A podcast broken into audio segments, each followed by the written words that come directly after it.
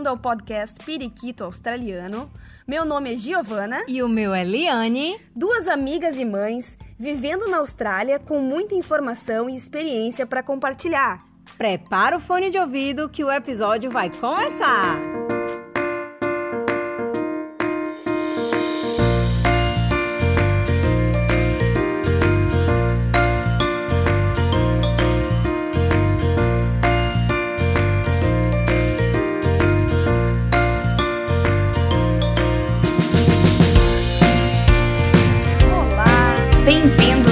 Periquitos e periquitas, a mais um episódio. O episódio de hoje não é um debate. Nós vamos contar a história de uma pessoa muito especial, na verdade, uma celebridade.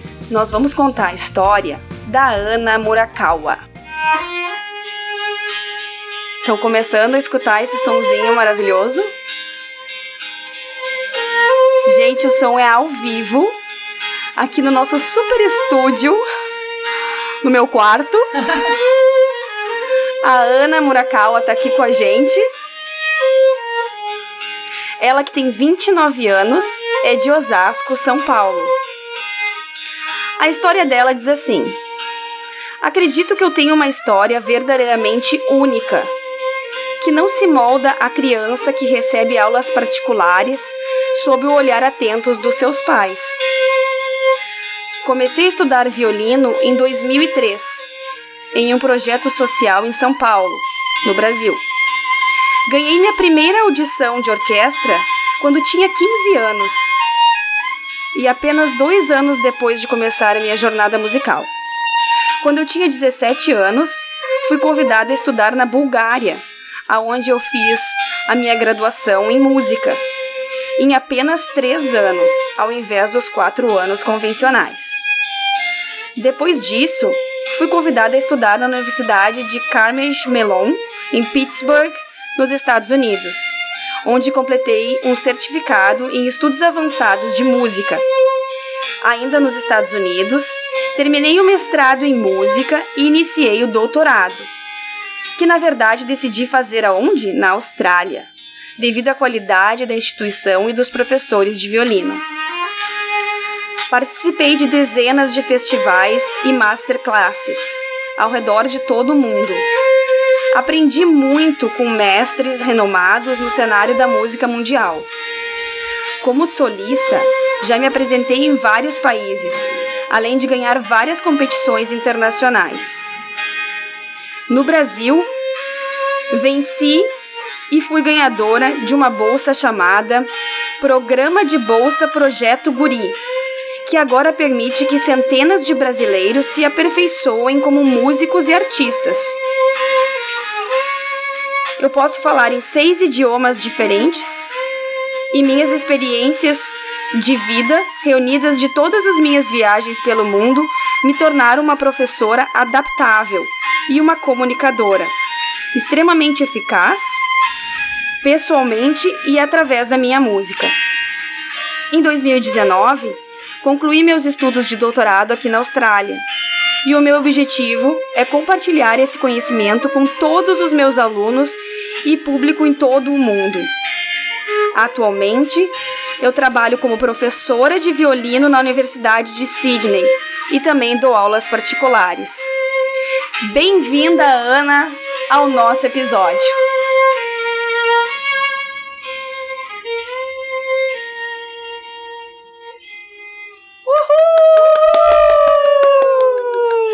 Boa!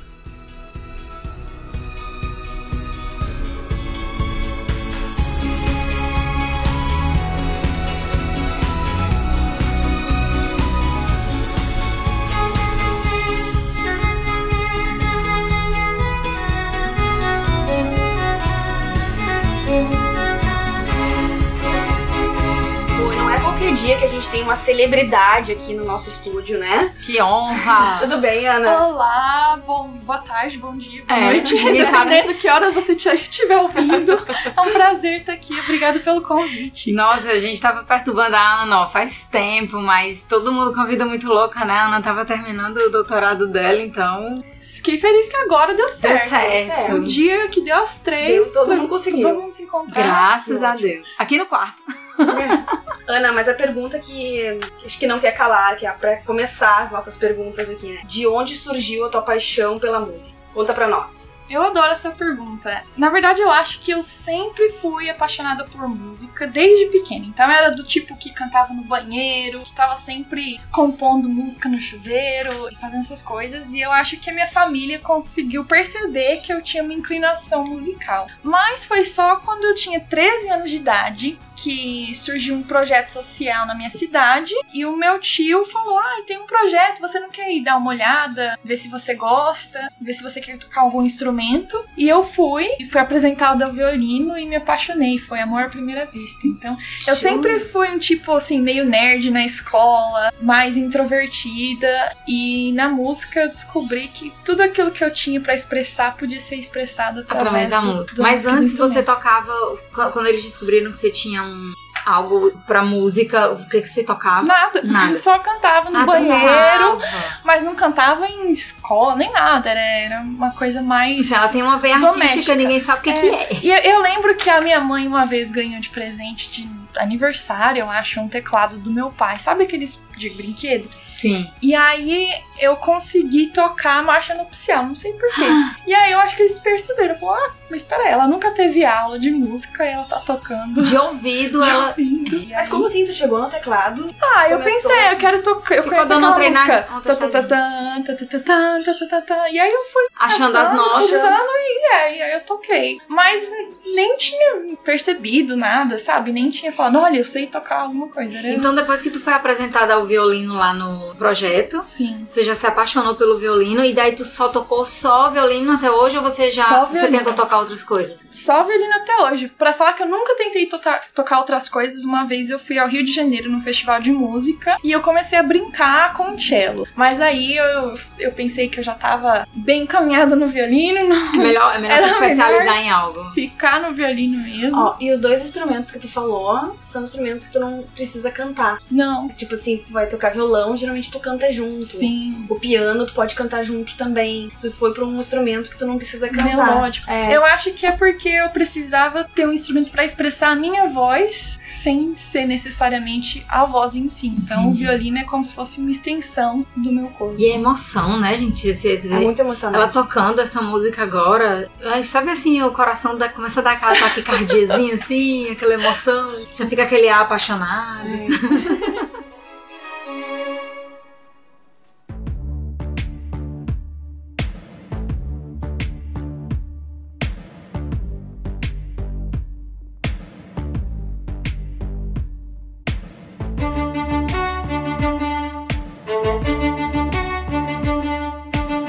Tu sempre pensou, quando começou a tocar violino, o violino, é pra ti, ele traz essa mesma emoção que causa nas pessoas? O que que tu... tu- Sim. Tu, sentiu um diferencial pelo violino quando tu começou, assim? Com certeza. Duas coisas, na verdade, que me deixaram muito ligada ao violino.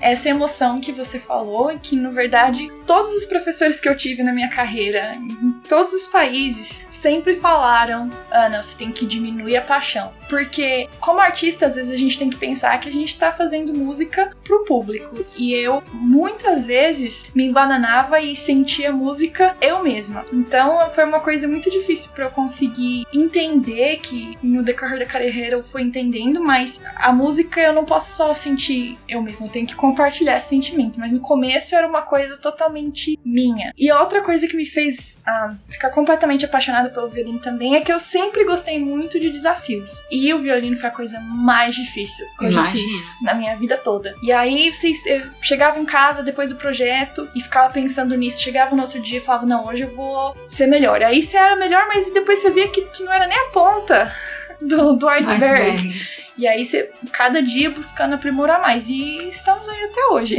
Quantos violinos tu tem? Porque, tipo, um surfista tem várias pranchas. Tu tem vários violinos? Eu tenho o meu violino principal, que é esse que eu tenho, que é um violino de 1873, francês. Tem um violino secundário, que é um violino também alemão, muito bom, é antigo.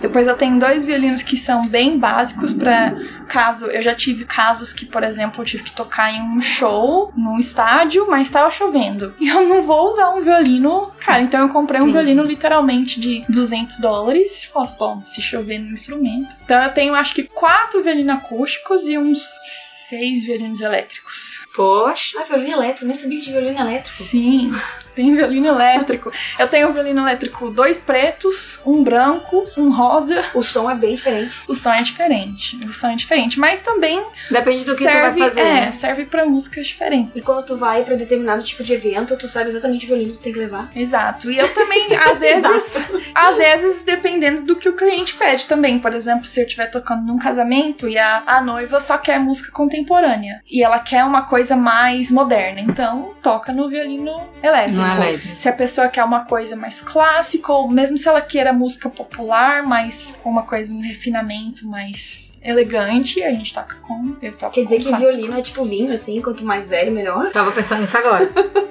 É engraçado porque tem algumas pesquisas recentes que estão tentando mudar esse conceito, mas sim, violinos quanto mais velhos, melhor. É, tem, claro, os violinos muito famosos do luthier, que é a pessoa que faz violinos, é o Stradivarius. A reza a lenda que a madeira já era muito antiga antes dos violinos serem construídos. Então tem várias partes, vários componentes, cada pedacinho de madeira faz uma diferença. Então eu particularmente gosto mais dos violinos antigos, mas com a tecnologia moderna já tem luthiers atuais conseguindo produzir violinos, instrumentos que têm uma qualidade tão boa quanto violinos antigos. Então, um pouquinho de gosto, um pouquinho de história. Então, tipo, esses Uhum. violinos antigos, tu, tu, tu compra de alguém usado ou não? Tu vai em lojas que vendem Ah. usado mesmo. Lojas que vendem usados, ou museus, ou Museus, olha só. Ou a gente vai em lojas especializadas em música. Por exemplo, o meu violino é, eu comprei nos Estados Unidos e é uma peça histórica. Então tem casas, tem lugares especializados em vendas de instrumentos finos, refinados, porque não, você não vai encontrar um instrumento desse. Eu acho que a música e a arte como um todo, ela- elas estão casadas, né? Então eu Sim. acho que, principalmente pro tipo de música que você toca, né? Música clássica, geralmente. Você toca todo tipo Todo de tipo, música, mas- mas... no geral, assim, quando você vai pros concertos e tal, é música clássica. Então, tá com uma peça que, que é histórica, que acho que te faz entrar mais ainda no clima daquele negócio que tu tá, né, fazendo, né? do- da Eu, música. eu não que tu sei tá se a gente fazendo. vai falar sobre o meu violino depois, mas é, um- é uma paixão, assim. Provavelmente, não sei, talvez eu tenha outros violinos no futuro, mas eu sei que Esse, Todo esse- músico tem o seu instrumento Xodó. xodó. Ah, com certeza. Com certeza. E a manutenção de um violino desse, como é que é? Caro? Muito caro. Ela olhou pra cima, rezou duas vezes. Respirou. É caro. Tipo assim, se quebrar deve ser Olha, caríssimo e você tem que fazer alguma coisa Tem assim coisa tipo, que todo se quebrar não tem como resolver. Então, por Ai. exemplo, é, meu violino eu jamais posso deixar dentro de um carro, porque os violinos são muito sensíveis a diferentes temperaturas. Tá, Ana, mas esse violino tão sensível, quanto custa um violino desses? E como é que tu fez pra comprar, já que tu comprou lá nos Estados Unidos quando tu era estudante ainda? Bom, esse violino, bom, ah, os preços do- dos violinos eles variam muitíssimo. Então, como eu disse, eu já consegui comprar um violino de 200 dólares. Tem violinos que custam 6 milhões de dólares. Sério? Nossa. Tudo isso? Esses É. do museu, provavelmente. Tem violinos que só bancos conseguem ter, então eles emprestam para músicos poderem tocar. O meu violino tá na faixa dos dos mil, da, tipo, depois dos 10 mil, menos Dólar. 10, é, menos Entendi. que 100 mil dólares. Entendi. Entre de 10 a 100, você De tenta 10 a adivinhar. 100, você Tente adivinhar aí. E é, realmente eu era estudante e o que aconteceu foi: teve uma competição que eu participei nos Estados Unidos, inclusive a história dessa competição muito legal, talvez eu fale depois. Mas o- um dos prêmios da competição era tocar um concerto com orquestra. Então, o que acontece? O que é um concerto? Geralmente, alguns compositores eles escrevem uma peça que ela é para orquestra com um solista. Então, tem uma pessoa que toca a parte principal. E geralmente essa parte principal É a gente demora anos pra aprender, assim, é muito difícil. Então, eu ganhei uma competição tocando o concerto do Tchaikovsky pra violino e orquestra, que é um concerto super famoso, e eu ia tocar o concerto à frente de uma orquestra. Uou. Só que eu tinha um violino que era não era muito bom. E aí, quando eu tive meu primeiro ensaio, a maestrina olhou pra mim e falou: Olha, com esse violino não dá. Ou porque eles não te emprestaram um. Que Então, aí povo chato. a minha Que professora. raiva dessa mulher. Na época, tentou me emprestar um violino, só que o violino dela, que, que a gente conseguiu emprestado, também não era muito bom. E aí, por sorte, tava tendo uma convenção de música na cidade onde eu morava na época, em Louisville, Kentucky. E eu ia nessa convenção pra devolver aquele violino que eu tinha pegado emprestado, que não ia me servir. E aí, o cara não queria, porque não queria que eu devolvesse o violino, por quê? O acordo era, eu ia tocar com o violino e dar créditos pra loja Dele. dele. E ele não queria o violino de volta. Aí eu fiquei rondando essa confer- con- conferência. E aí teve uma hora que eu consegui escapar, ele não viu e eu devolvi o violino pra um dos das pessoas que trabalhavam com ele. Toma que é teu. Toma que eu não quero. E aí, nisso, eu tava com os amigos na época do conservatório e a gente tava tentando, provando outros violinos. E eu juro por Deus, faltava assim, três minutos pra convenção fechar. A gente tava brincando com alguns violinos e aí eu toquei nesse violino e todos os meus amigos pararam e falaram: Ana, esse é seu violino. E eu falei: Meu Deus, esse é meu violino. E aí, o, a pessoa que tava vendendo falou assim: Olha, se você quiser, você pode levar o violino pra casa pra testar por uma semana. Mas você perfeito. precisa deixar o seu cartão de crédito. Tá tudo bem, meu filho. Aí eu falei, meu cartão de crédito limite é 300 dólares. Tá ótimo. Você pode ficar com ele pra sempre. Aí ele Mal falou sabe ele. o preço do violino e falou, você tem o dinheiro? Eu falei, tenho dinheiro. Na época eu devia ter 200 dólares na conta. Mas você falou pra ele que tinha o dinheiro do violino. falei que eu tinha o dinheiro do violino. Falei, não se preocupe, meu senhor. Eu vou testar o violino. Se eu gostar do violino, eu compro. Tem minha palavra. Que corajoso ele, né? Deixa uma pessoa que ele não conhece levar o violino. Quantos anos você tinha nessa época? Tinha 22, eu acho. Olha só, super novinha. Meu filho, que Passou a lábia no senhorzinho. quando a pessoa é decidida, meu filho, tem negócio de Porque foi uma conexão, assim, eu já tinha. eu- eu- nessa convenção mesmo, eu toquei no Stradivarius de 2 milhões de dólares. E Não rolou. não, falei, se eu tivesse dinheiro, eu não comprava. Mas esse violino, eu falei, não, é, é esse o violino. Aí o que aconteceu? Saímos da convenção, e aí. Giovana, Giovana tá olhando olhando violino. o violino aqui. Saímos da convenção. E aí eu pensei, gente, meu concerto é daqui a duas semanas. O que, que eu vou fazer? Eu não vou tocar uma semana com um violino maravilhoso, aí depois, uma semana antes do meu concerto, eu volto com um violino que não vai me servir. Aí eu falei, Poxa, eu vou convenção ainda não era na mesma semana. Não. Ai, eu pensei Aí que eu já tinha falei, resolvido o não, problema. eu também. Eu falei, eu tenho que achar esse homem e falar pra ele se eu não posso perguntar pra ele se eu não posso ficar com o violino por duas semanas. E aí, qual era o problema? Eu não sabia onde o cara tava. Aí eu fui rodando de hotel em hotel tentando achar a pessoa. E aí eu consegui achar o cara. E eu falei, meu senhor, ó, a história é essa. Eu tenho um concerto e eu não vou conseguir tocar no seu violino porque depois eu vou ter que voltar no violino, no meu violino antigo. Posso usar o seu violino pro concerto? Ele falou assim: olha, todo mundo tenta fazer isso. Por que, que eu posso acreditar que você vai querer comprar o violino? Aí eu falei assim: não, pode, pode deixar, porque se eu tocar o concerto com o seu violino, eu compro o seu violino. Aí eu falei, então tá bom. Então eu fico com o violino por duas semanas. Ó. Aí eu toquei o Não ficou concerto. nervosa, Ana? Aí, aí tu, aí tu Não. chegou lá na, na, na mulher lá do ensaio, aí tu chegou com, Com esse violino. violino. Aí ela olhou, tipo assim, como é que você conseguiu esse Arrasando. violino? Já- Eu tô sentindo aqui assim, com assim, violino francês chiquérrimo. Arrasou.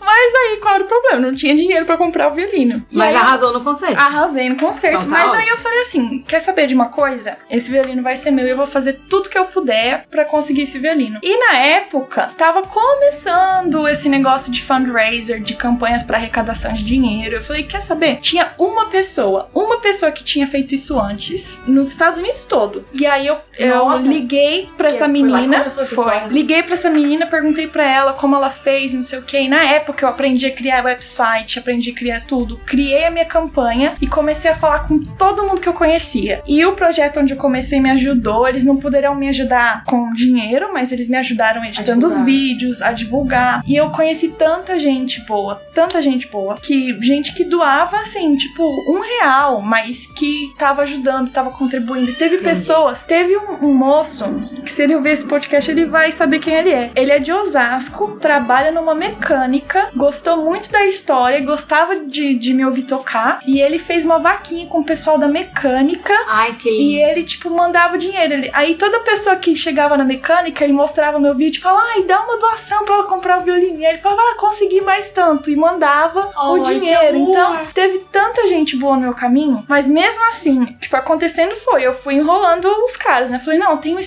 no Brasil, mas o dinheiro tá enrolado e não sei o quê.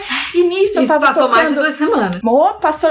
Eu demorei no final três meses pra conseguir O cara o pensou, dinheiro. vou levar um E calote. tu sempre em contato com ele dizendo que tu ia comprar. Sempre falei pra ele, olha, eu tô tendo problema, mas eu tô levantando dinheiro, você não se preocupa, eu vou pagar seu violino, tipo, eu vou comprar o violino. E aí, no final das contas, eu, eu tava tocando em parque, tava tocando na rua, tava fazendo concerto, eu tava fazendo literalmente tudo que eu podia, porque eu sabia que é, um dos meus sonhos era fazer um doutorado. E na época eu tava fazendo mestrado. E eu sabia que se o violino já tava, já não tava sendo suficiente pra eu prosseguir no meu mestrado, Meu eu não ia ia conseguir passar pro próximo level. Então eu falei, não, eu preciso De um violino. do violino agora. E aí eu parei tudo que eu tava fazendo, tipo, todas as minhas coisas acadêmicas, focando simplesmente no Juntar violino. E na minha cabeça eu nem cogitava. Eu falava, não, o violino é meu. Não, não importava. E aí no final das contas, o cara me deu um prazo. Ele falou assim: olha, até o final dessa semana, então, você precisa dar o dinheiro. Mas acho que quando a gente quer. Ah, em tanto, 24 vezes. não, lá não tem isso não. Mas quando a gente quer tanto, acho que as, as coisas acontecem. Duas coisas aconteceram. Tava faltando parte do dinheiro. Essa- essas pessoas são dealers, né? Então eles têm esses instrumentos caros, mas alguém, ou eles compraram esses instrumentos, ou alguém é dono do instrumento E botou pra vender. e botou pra vender. Então, o cara falou assim: olha, o dono do violino em si viu que você tá lutando pra conseguir o violino ele te, decidiu te dar um desconto. Ai, Mas mesmo assim, faltava 4 mil dólares. E eu já não tinha mais de onde tirar? de onde tirar nada. Aí eu falei, putz, eu vou ter que, te, que devolver esse violino. E nessa semana eu tava me mudando do estado de Kentucky pro estado do Texas pra começar o meu doutorado. E aí Cara, a última semana já era a última 4 mil dólares. semana. Ai, meu coração. E aí, eu tô teve um- nervosa aqui. É, teve uma pessoa que ele é um cara que toca violino em Kentucky, que toca fiddle, sabe? É, fiddle é tipo Giovana, o quê? É, uma, é um violino, sabe, bluegrass, essas coisas mais countries Uhum. nos, nos Estados Unidos.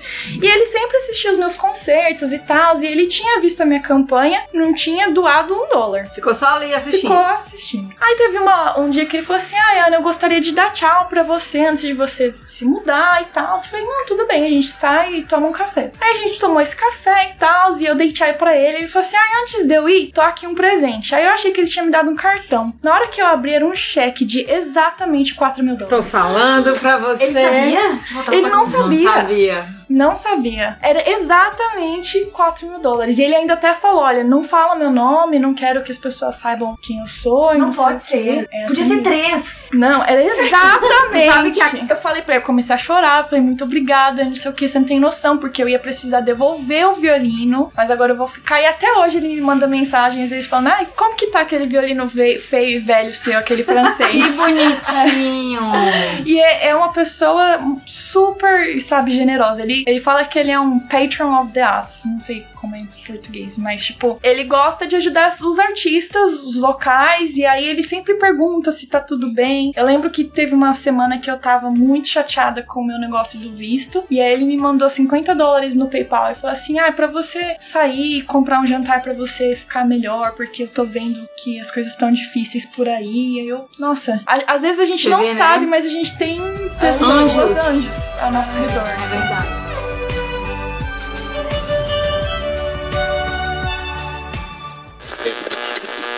Mais de 300 registros. Experiência para compartilhar. Momento Piu Piu Patrocínio.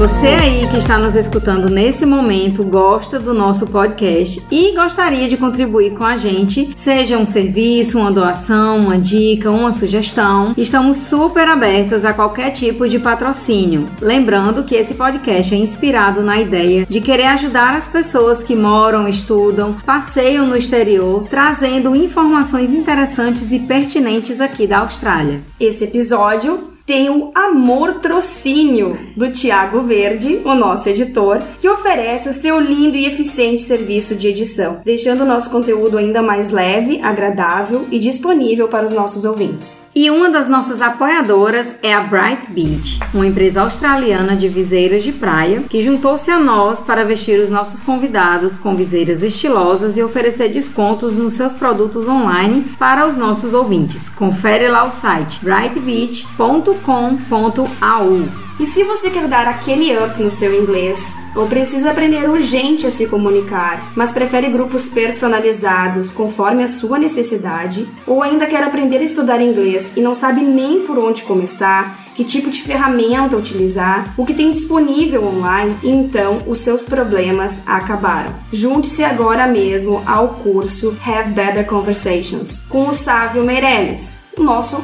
outro parceiro. Além de professor de uma escola super conceituada aqui em Sydney, ele tem o seu próprio curso de inglês agora, oferecendo duas versões deste curso: o presencial, para as pessoas que moram aqui em Sydney, e também um curso online, chamado Mindset e Estratégias para Estudantes de Inglês. Entre em contato pelo Instagram com arroba Meirelles e arroba Have Better Conversations. E se você também quer embarcar no puleiro das periquitas, nos patrocinando, entre em contato com a gente pelo nosso site periquitopodcast.com ou pelo meu Instagram, arroba Liane Peixoto, ou da Giovana, arroba Jobroles. Agora, bora lá pro nosso Piu Piu Piu Piu.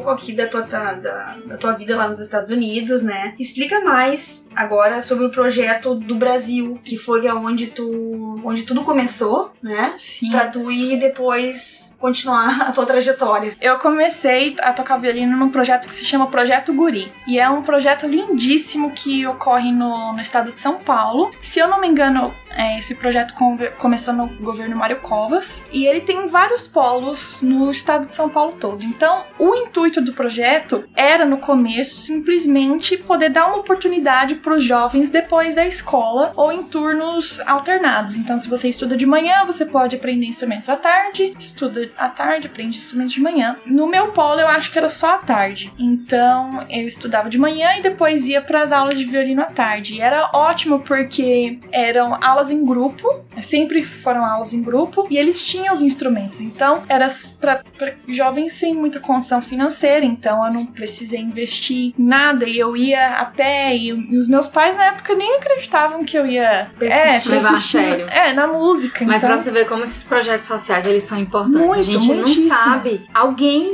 Isso pode ser decisivo na vida de alguém. muitíssimo. E esse projeto existe até hoje. Esse projeto existe até hoje, inclusive essa surpresa da, da gente pensar, a gente não sabe o impacto que, que causa nas pessoas, foi o que me levou a estudar fora do país também. Talvez fazendo um, um segue aqui, Sim. porque quando eu, eu tava no projeto, eu comecei a me dedicar muito, porque é uma comunidade, né? No final das contas, são pessoas que têm um background similar, Sim. Começam a ter os mesmos interesses. Então eu comecei a entender o mundo da música clássica e me apaixonava e, eu, Queria mais. eu não conseguia conversar disso com ninguém na escola, porque Sim. na escola o pessoal era a era, era, vibe. chacota, era tipo, você tá tocando violino? Pff, Que É. sabe? Entendi. É. A CDFzinha agora tá tocando violino. Exato, É, exato. E ainda sofria bullying por causa do meu cabelo uivo. Ai, tão lindo. Onde tá esse povo hoje? Onde tá? e aí, então, foi muito, muito importante. E aí, eu, como eu me dedicava muito, eu comecei a evoluir muito rápido no violino. Depois de um tempo, eu acho que aos 15 anos, eu comecei a fazer audição. Eu fiz uma audição e consegui meu primeiro emprego em orquestra aos 15 anos. E aí, eu conseguia pagar por aulas individuais. Porque antes eram só aulas em grupo. Então, assim que eu comecei a conseguir pagar por aulas individuais, aí eu fui dando mais pulos. Aí eu consegui entrar em outra orquestra e conheci vários professores do mundo todo e eu acho que eles reconheceram que, ou não sei se era talento ou era determinação, porque no meu coração, uma vez que eu decidi, eu falei, não, agora é o violino que eu vou fazer, então não, não tinha o que fazer, não tinha quem me convencesse que eu não era boa o suficiente. Entendi. É, inclusive, quando eu consegui meu primeiro emprego numa orquestra que se chama Bacarelli, em São Paulo, eu fiz a prova, mas eu era tão ruim, mas eu era tão ruim. O que diz aqui? C mínima, valendo 215. Um pra 215. 1, 2, 3, 4, 1, 2, 3, 4, Meu 1, 2, 3, senhor, 4. eu não sabia que admitiam retardados da Schaefer. Será que você não sabe ler tempo? Você sabe ao menos ler música? O que é isso? Oitava nota. E é, e o que é isso? Décima sexta nota. Faz uma leitura dos tempos. Ba, ba, ba, ba, ba, ba, ba. O que é isso? Um grupo de a capela? Mostra na bateria! Para! Agora responde a minha pergunta. Você estava adiantando ou estava atrasando? Responda! Tão ruim, tão ruim tocando. Por quê? Verde, né? Ainda tá É, muito porque assim, no projeto eu era provavelmente uma das melhores. Só que o mundo que eu conhecia era do projeto. Entendi. Então eu era um peixe grande no aquário pequeno. Aí eu saí de lá e fui pro aquário Gigante. gigante e eu era um peixe assim, minúsculo. Eu era eu era muito ruim comparado com todo mundo que tava fazendo as provas. E aí eu lembro de eu ter feito a prova e realmente, na minha cabeça, se naquela época eu achava que era ruim, é porque foi ruim mesmo. Se ela dizer que ela era boa e ela tá A prova, tu diz, é uma prova A prova é a prática. audição. Então, É, que você tem que toca. tocar pra, pra fazer o, a- o teste pra entrar na orquestra. Será que na época tu tava nervosa? Ah, não, é por era falta de conhecimento. Era tipo, eu não sei o que eu não sei. E eu não sabia o que eu não sabia sobre Entendi. a música. Então eu achava que o que eu sabia era o suficiente, mas eu não tinha noção do quanto eu ainda tinha que aprender. E aí, quando eu fui pra essa prova, eu toquei e o maestro olhou pra minha cara com uma cara de dó. Ai, Tipo, você não pode tocar aqui. Mas olha só, a, minha determinação. Eu estudava, nessa época, estudava de manhã. E aí eu convenci a minha mãe, antes de eu fazer a prova, que eu tinha que estudar à noite. Porque eu tinha conseguido um emprego numa orquestra e eu ia fazer o- a orquestra de manhã. você já tinha dito que já tinha conseguido. Já, já falei pra Senão ela. ela não ia te mudar. Exato. Então consegui que a minha mãe me mudasse antes de eu conseguir a- o emprego. E aí ela me mudou, a gente fez, ela falou, mas você vai estudar à noite, é perigoso, não sei o quê. Eu falei, mãe, não tem problema, mas eu consegui esse emprego, eu vou começar a tocar, não sei o quê. Aí quando eu termino a prova, o maestro olha pra minha cara e fala, não tem como. Aí eu falei, não, senhor, não tá entendendo. Eu vou tocar na sua orquestra. Eu já contei pra minha mãe, minha mãe vai me matar. Ele começou a rir. Todo Ele começou a rir, tipo, mas o que, que você quer que eu faça? Eu falei, olha, eu não sei o que o senhor que precisa fazer, mas eu sei que eu vou tocar na sua orquestra. Então o senhor decide o que você quer que eu faça, porque vai acontecer. Aí, eu acho, eu acho que ele olhou pra minha cara assim, tipo, eu pirralha, 15 anos de idade, olhou pra minha Mas cara. ele gostou da, da- do atrevimento, É, entendeu? e eu acho que na época eu não tinha nem noção de quem ele era. Hoje em dia, ele é um, um, tipo, ele é um super maestro renomado, não E- teria coragem Era até o que eu ia lhe perguntar, se você conheceu algum maestro renomado no Brasil e esse Muitos. era um. E aí eu acho que ele viu que eu tava insistindo tanto, ele falou assim: então vamos fazer um acordo. Vou te dar uma semana e você tem que aprender isso, isso, isso. E na época era tipo é, quinta, qui- o quarto movimento da quinta sinfonia de Beethoven, um concerto do Haydn, eram coisas assim super difíceis. Eu falei, não, tá bom, daqui, daqui que eu vou dar um jeito. Ai, meu Deus. Mas tu não sabia que, Não- o não. que, que era, que tu tinha que aprender realmente. Então, eu, ele, ele, ele me falou, na, na- ele me, me deu as partituras, me deu a música e falou: olha, se você conseguir voltar semana que vem com isso feito, eu prometo que eu te dou um- uma vaga na orquestra. E aí eu falei: tá bom. Aí, aí em casa ninguém me aguentava. Porque minha Mas mãe. chamou alguém pra te ajudar, algum professor do, do Ah, eu projeto? tava perguntando pra, pra quem eu podia. E, tipo, não tinha internet nessas coisas na época, né? Mas a gente tava dando jeito. Quem e tem aí, boca vai a Roma, né? Quem tem boca vai a Roma. E Minha filha. E eu, eu ia falar o que pra minha mãe? Não, eu tô estudando por causa que é, é um emprego já. Mãe, é, o, o patrão Olha. mandou eu treinar isso aqui. Exato. Tô ensaiando pra apresentação. E aí eu, eu tive que aprender muita técnica nova. Quem entende um pouco de violino, por exemplo, eu não sabia mudar de posição. E a quinta sinfonia de Beethoven começa na quarta posição. Então eu tive que aprender, tipo, a mudar a mão Eu não entendi o que ele falou. no espelho do violino, umas técnicas que eu realmente não, não sabia que eu não sabia. Hoje, você olhando pra essa Ana de anos atrás, você se pergunta, meu Deus, como eu aprendi tão rápido? Isso é muito difícil pra uma pessoa que Ah, muito aprender difícil. assim Com- rápido. Com certeza, mas eu acho que na minha cabeça é, é quando, que nem uma criança quando tá aprendendo. Se você falar isso é difícil, ela vai pensar é difícil. Se falar isso é fácil, ela vai achar que isso é fácil. Como eu não tinha noção se era. difícil ou era fácil, eu falei, não, é isso que tem que fazer então. Tava tem, tem que ser feito. É, não Tava tinha. ali. Exato. E aí o que aconteceu foi, eu aprendi o negócio, voltei na semana seguinte, eu acho que ele não esperava que eu voltasse. Voltei e falei, não, vim tocar. E aí, na minha cabeça, naquela época, eu acho que eu, eu achei que foi o máximo, mas com certeza não devia ter sido grandes coisas. Mas eu acho que ele viu A sua evolução. a evolução de uma semana e o quanto eu queria realmente estar naquela orquestra. E aí eu falei, então, promessa é dívida, o emprego é seu. E aí eu... E aí, na orquestra, você sofreu alguma coisinha do- dos colegas lá? Muito. De tipo assim, ah, que essa menina aí? Tu era mais nova, provavelmente. Eu era mais nova. E mais inexperiente. Eu eu não sei se eu posso até falar isso, mas a primeira coisa que me falaram, que eu fiquei muito chocada e que eu vi que o mundo não era tão Morando. bonito quanto E que as eu pessoas achava, não são tão boas, né? um violinista da orquestra. Ele falou: parabéns, muito bem, você fez teste de sofá? Gente. E eu- Não acredito. Que gente, tem, tem gente ruim nesse mundo. E eu fiquei- muita gente ruim. Chocada, chocada. Então, até hoje, assim, eu faço questão de falar: olha, tudo que eu consegui, eu sei que é porque eu batalhei. Tipo, não tem gracinha com ninguém. É um super respeito. Mas é o meu primeiro emprego, primeiro dia, a pessoa me pergunta isso. E eu, oi, Ai, gente. quem é você? E aí eu acho que isso também me deu mais garra ainda pra ficar muito melhor. Então eu comecei sentando no fundo da, da orquestra e em menos de um ano já tava sentando na frente, que a gente tinha audições frequentes, então as pessoas que antes falavam mal de mim, no Iam final das trás. contas, é. Tá vendo aí? Porque. Porque. Ficar. Porque ficavam. Porque, Porque eu acho que elas do sofá. porque eu, eu acho que elas se acomodaram, sabe? Eu nunca me acomodei. Então, fiz esse teste, aí eu passando pra frente, até que eu fiz um teste pra uma orquestra ainda melhor. Aí eu passei nessa orquestra ainda melhor. Aí as pessoas começaram, tipo, eita, peraí, Murakawa tá fazendo alguma coisa certa. Essa menina, acho que vamos ouvir falando É. E aí eu também fiz um teste pra, orque pra estudar na antiga ULM, que era a Universidade Livre de Música em São Paulo. Tinha duas vagas pra violino pra estudar com o Spala da USESP, que é o, o violino principal da Orquestra de São Paulo, que é considerada uma das melhores orquestras da América Latina. E eu consegui essa vaga. Então aí foi, foi do anonimato pra quem é essa menina estudando com o Baldini, sabe? Porque o negócio Esse do é violino famoso. é muito de tradição, sabe? Você estuda com um professor que aprendeu com tal professor, que aprendeu com tal professor, e, e você não aceita qualquer aluno. Não é qualquer Ah, pessoa é? que fala, vou fazer aula com você, vou te, Vou te pagar, pagar. e é assim, não, os professor professores escolhe. é como se fossem pupilos mesmo, tem um Padrinhos, eles relacionamento. viram meio padrinhos, né? É, são mentores e, e é o nome deles também, porque é tipo, ah, eu sou aluna de fulano Aí elas vão te Então- vai sempre associar você a, a ele. com essa pessoa. E aí eu consegui é, a vaga pra estudar com esse professor, que foi muito, muito maravilhoso. Me ajudou demais. Ah, Tem tanta história, gente. É, Esse podcast aqui fica uns três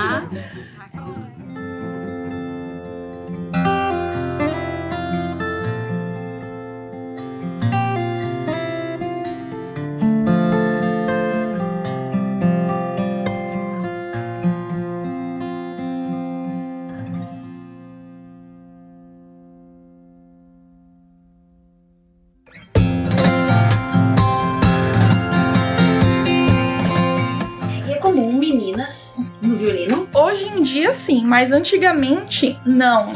Engraçado que eu tava falando disso com, com o pessoal numa reunião que eu tive hoje mais cedo. Tem um, um maestro muito famoso, Karajan, que era maestro da Filarmônica de Berlim. Até 40, 50 anos atrás, era proibido mulheres tocar na orquestra. Hum. E o motivo é o ciclo menstrual. Ele falava que as mulheres mudavam muito E mudam, né? de humor. Muitos dos violinistas realmente muito bons do passado eram era, a maioria era homem, mas hoje em dia já tá Veio a expandindo. pílula, né, maestros? Veio a pílula. pílula. Aí as mulheres ficam tudo, né, ciclam tudo igual. Agora. mais. Agora está ajudando. E me diz uma coisa, e nesse meio tempo todo, você ainda era vinculado ao projeto de alguma Ah, forma? então, Ou- quando, quando eu entrei nessa orquestra, aí eu comecei a ganhar um dinheiro e aí eu pude começar a pagar as aulas particulares, aí eu é, parei de ir na orquestra, porque aí eu tinha um trabalho de uma orquestra de manhã, uma orquestra à tarde, tinha que ir pra escola à noite, então não tinha mais condições. Lá no projeto, você simplesmente se inscreveu ou, ou eles oferecem alguma bolsa pra você participar do projeto? Simplesmente me inscrevi. Certo. Então não tem bolsa. É, o projeto é gratuito, eles oferecem os instrumentos e eles também, na minha época, ofereciam tipo um lanche da tarde, é, no intervalo, E aí nessa época toda tu tava lá terminando o ensino médio no Brasil? Quando eu comecei no projeto, eu acho que ainda Não, quando tu já tava na- nas orquestras, tu Ah, tava terminando o ensino médio. tava no ensino Que médio. loucura, quando tinha época de prova, tudo. Tinha, mas. Jesus. Mas eu sempre fui CDF, então não tinha, não tinha Eu problema já com a escola. certa que Se organizava. fazer graduação em música. Já, tava assim. E no Brasil tem? Tem. Não. Em violino? também? Tem. Na USP tem um programa bom. Na URGS tem... também tem. tem sim. Mas daí tu fez a tua, grava... tua gravação, tua graduação lá na Bulgária. Como é que foi isso? De onde saiu Bulgária? Gente, tem, tem tanta história. Senta que lá vem a história. Então, o negócio da Bulgária foi a segunda orquestra que eu tava tocando, é, ela se chama Okan. A gente teve uma turnê, a gente foi pra Brasília e, e tava acontecendo um festival de música em Brasília. E festival de música clássica é diferente do festival de música popular que a galera conhece. É um festival onde a gente vai pra aprender e ouvir concertos clássicos. Então, geralmente a gente faz aula de manhã, tem orquestra à tarde e vai a um concerto à noite. Então é realmente meio que uma escola. E aí tava acontecendo esse festival em Brasília, a nossa orquestra ia tocar nesse festival, mas como a gente tava tocando, eles abriram pra gente poder tocar pros professores do festival. E uma das professoras do festival era é, uma professora da Bulgária, se chama Popova. E aí eu fiz uma aula com a Popova e ela gostou da aula e mais uma vez lançou um desafio, né? Ela falou assim: ah, A vida é movida a desafio. a vida é movida a desafios e eu, oportunidade vem, a gente Quantos pega. anos tu tinha? Nessa época, 16. E aí ela falou assim: ah, e tem uma peça aqui é, do Isaí, então a partitura, vê se você consegue trazer amanhã. Aí eu, amanhã? Tá bom. Então eu fui, voltei pro nosso alojamento, comecei a estudar, estudar, estudar. E aí eu Estudar voltei. significa ficar tocando a noite É, inteira. porque a gente, é, não fala, tipo, é que eu acho que a linguagem que a gente usa no mundo da música é quando você tá praticando, a gente tá É estudando. estudando, certo. Porque tem a diferença de só tocar, assim, sem estar pensando e tá E o povo não acha ruim que você fica tocando enquanto Claro eles estão que acha, mas O que tu vai fazer? Vou ficar numa estudar. de música, meu filho. Todo mundo é Tem que E eu, já, eu fui em várias convenções, então eu sempre fui muito proativa. Eu lembro que uma vez tá numa convenção de música e tá estudando lá de fora, e eu lembro do menino passar e falar assim: essa aí, essa aí tem futuro. Porque tava todo mundo bebendo e curtindo. curtir, né? E eu falei, não, vou estudar. E aí estudei o negócio e aprendi, claro, o quanto você pode aprender num dia. Voltei lá, e aí toquei pra ela, ela ficou, tipo, Maravilhada. como assim? Antes do festival acabar, ela falou assim: Ah, você não quer vir estudar na Bulgária comigo? Bulgária? Bulgária. E nessa época, na Mas ele ia verdade, estudar particular com ela? na universidade. Na universidade. E, como eu falei, os professores do mundo da- do violino, da música clássica, é, é muito. Você tem os seus pupilos. Então você escolhe a dedo quem você quer que aprenda de você. Hum. Porque tudo que você sabe, todas as suas tradições são passadas de gerações, de geração a geração. Que então, bonito, né? Ela te escolheu ali. É, Gente, exato. que bonito. E, e antes disso, eu tinha ido pra um festival já de música e tinha tido convite pra estudar, mais ou menos na mesma época. Nos Estados Unidos, na Alemanha e na Bulgária. E aí eu falei, oh, meu Deus, A Bulgária agora? é famosa, então, no violino? Então, a Bulgária não é famosa no violino, mas a Rússia é. Uhum. E essa professora estudou na Rússia com um violinista chamado Leonid Kogan.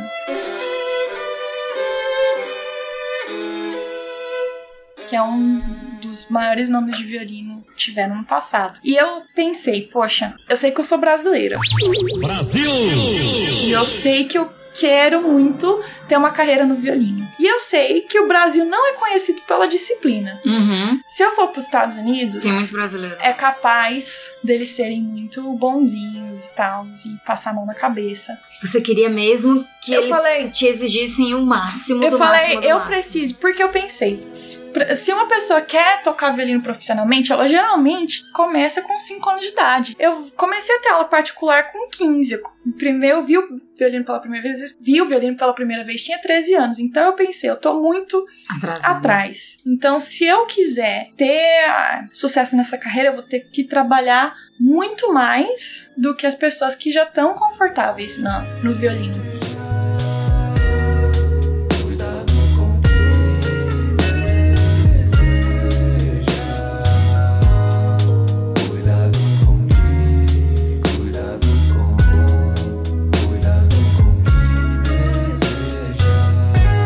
Então eu pensei, se a pessoa que já sabe tocar tá estudando 4 horas, tem que tocar 8. Se ela estiver estudando 8, tem que tocar pelo menos 12. Então eu falei, eu, quem é que vai me ajudar com essa disciplina? Eu falei, Bulgária. Não sabia onde era no mapa, não sabia o que falava, não sabia nada, mas falei, Qual a língua que fala na Bulgária? Búlgaro. Eu falo É búlgaro. Bulgária, Bulgária. Tu fala búlgaro. Peraí, Não, então, aí- então peraí, mas- para tudo. Mas tu foi fazer em inglês? Não, Tu foi fazer em búlgaro. búlgaro. Como é que tu Como tu foi fazer búlgaro se falava Calma, búlgaro? calma. Fala assim, oi, tudo bom em búlgaro? Zdrasti Fala, meu Deus do céu.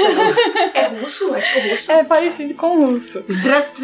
O, o alfabeto, inclusive o alfabeto russo é búlgaro. O alfabeto cirílico vem de dois irmãos búlgaros, chamam Kirill e Deus do Metodi. céu, você além de aprender as músicas todas, ainda aprendeu... Tinha que aprender búlgaro.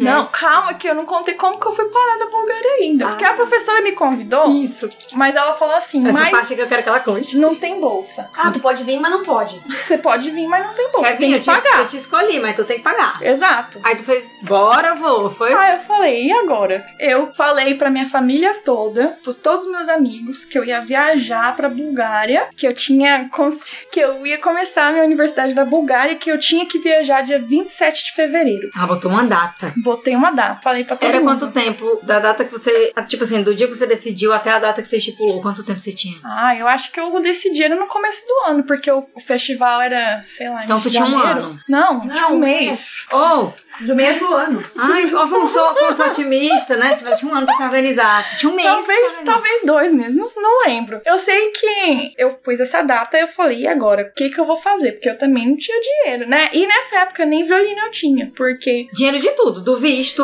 Eu da não- passagem. eu não tinha Então, nada. nesses empregos que tu ia, tu tocava com o violino do, do local. Ai, tem outra história, mas eu vou resumir essa outra história. Mas é que eu, É só, ne- só- nesse, nesse emprego, eu consegui juntar um dinheirinho e comprei um violino. Mas lembra que eu falei que eu tava. Eu comecei aulas particulares, depois eu consegui essa vaga pra estudar com esse professor famoso, Baldini. Sim. Nessa época, antes disso, eu tinha comprado um violino do professor que eu tava estudando na época, que chamaremos de PC. Certo. Eu tinha comprado esse violino do PC, tava pagando em prestações. Só que quando o PC descobriu que eu passei na prova, ele roubou o violino e falou que se eu não fosse aluna dele, eu não ia tocar violino. E aí eu fiquei sem violino. E aí ele falou que o dinheiro que eu tinha pagado era aluguel do De violino. aluguel do violino. Gente. E foi um escândalo e eu fiquei sem violino. E aí o que aconteceu foi: o meu novo professor Baldini me emprestou um violino pra eu poder usar enquanto eu tava aprendendo com ele. Mas aí quando eu me mudei, pra, pensei que eu ia me mudar pra Bulgária, eu não podia levar o violino dele, então eu não tinha violino. Porque o meu ex-professor roubou o meu violino. Ai, porque assim, gente, aquela história do violino que ela contou no começo, isso já tá um pouco mais avançado. Isso já é quando ela tava nos Estados Unidos. Então volta a fita que ela ainda nem chegou nos Estados Unidos. Ela ainda tá se preparando pra ir pra Bulgária, tá? Então vai. Exato. Continua. E aí, é, não tinha dinheiro pra nada. E aí eu avisei minha família, minha mãe. Minha mãe, eu lembro dela uma vez, uma, ela chegou pra mim e falou: Filha, você sabe que a gente não tem dinheiro pra você ir pra lá, né? Eu falei, mãe, não se preocupa, tá tudo certo. Tu tinha pelo menos acomodação lá? Não, não tinha nada, não tinha nada. Mas aí o que, que eu fiz? Eu. Eu tô tensa por ti, mas ainda bem que tu já tá aqui, então deu tudo certo. É, mas aí o que aconteceu foi: eu escrevi no, num documento do Word simplesmente, tá bom, a acomodação vai custar tanto, é, a passagem vai custar tanto, e fiz uma listinha de quanto mais ou menos eu ia precisar. Aí eu falei assim: sabe o que eu vou fazer? Eu vou passar de porta em porta de business, e eu vou falar: olha, eu toquei, toco violino, comecei um projeto, não sei o que. Queria saber se você não quer ser um sponsor, se você não quer me ajudar a estudar no exterior, não sei o que. E aí, o- um dos primeiros lugares que eu fui foi o Projeto Guri, onde eu comecei. E aí eu falei com a diretora, a diretora falou: olha, eu não sei se a gente vai conseguir te ajudar muito, mas eu vou ver se a gente consegue pelo menos a passagem. é, Já é uma ajuda, né? já é uma ajuda. Eu falei, não tem problema, o que a senhora conseguir, eu, eu vou, agradeço. vou agradecer de coração. Aí, nisso, eu acho que no dia seguinte, ou dois dias depois, ela me ligou, falou assim, Ana, a gente queria ter uma reunião com você. Tá bom. Aí tava eu lá, pequena, com a mesa cheia de gente. Eles falaram assim, então, a gente teve uma reunião com a nossa diretoria, e nessa época eu tinha conhecido uma, uma das conselheiras do, do projeto, a Dona Ivone, tocando num, num quarteto que, que a gente teve. E aí ela ficou sabendo da história também, contou pra, pra toda a diretoria do, do Guri. E aí eles falaram: então, a gente ficou sabendo que você recebeu um convite pra estudar fora e não sei o que. E eles falaram: então, a gente não sabia que o projeto tava criando músicos profissionais com capacidade pra estudar fora do Brasil. E aí a gente decidiu que a gente vai criar um programa de bolsa e inspirado em você, você vai ser a primeira, Primeira. bolsista. Então, eles falaram. eles falaram: não, a gente vai arcar com, com tudo, com tudo. Então, hospedagem, alimentação, arcaram com tudo. E isso nem, Que nem bom, lembro. tu já teve, chegou, teve onde ficar, tudo. É, eles me deram o. Mas e a universidade, dinheiro. era paga? A universidade a, era e paga. outro projeto O pagou? projeto pagou. E não era muito caro, É. porque a Bulgária não era. Era, era em Mas não euro, te deram mas violino? Não me deram um violino, mas me deram dinheiro pra comprar o violino. E Uhum. aí eu lembro que quando eu tive essas reuniões no projeto, e aí, claro, o projeto, o processo demorou um pouquinho, porque tinha advogado, tinha que criar o pro- programa de bolsa, e aí tinha entrevista, e aí eles tentavam falar, mas você quer mesmo? Você tem certeza? Bulgária, mas por quê? E aí eu falei, não, olha, gente, se vocês quiserem, eu tenho que viajar agora, dia 27 de fevereiro, senão eu vou perder a bolsa, senão eu vou ter que falar com, com outra pessoa. tipo, é agora. Vai me ajudar ou não vai me ajudar? E aí eu lembro que eles falaram assim, Ana, você não vai conseguir viajar dia 27 porque a gente precisa abrir uma conta no banco pra você, mas a gente conseguiu uma passagem pra você no dia 8 De março. de março. Então eu viajei uma semana depois daquela data. E nisso, antes mesmo deles falarem, fecharem tudo, eu já tinha dado uma festa de despedida, mas não tinha nada. Tchau, pessoal, tô indo embora. Imagina, se não tivesse dado certo, todo mundo ia achar que eu ia, que era louca. louca 100%. A Ana é a Maria, ela fica grávida do Espírito Santo.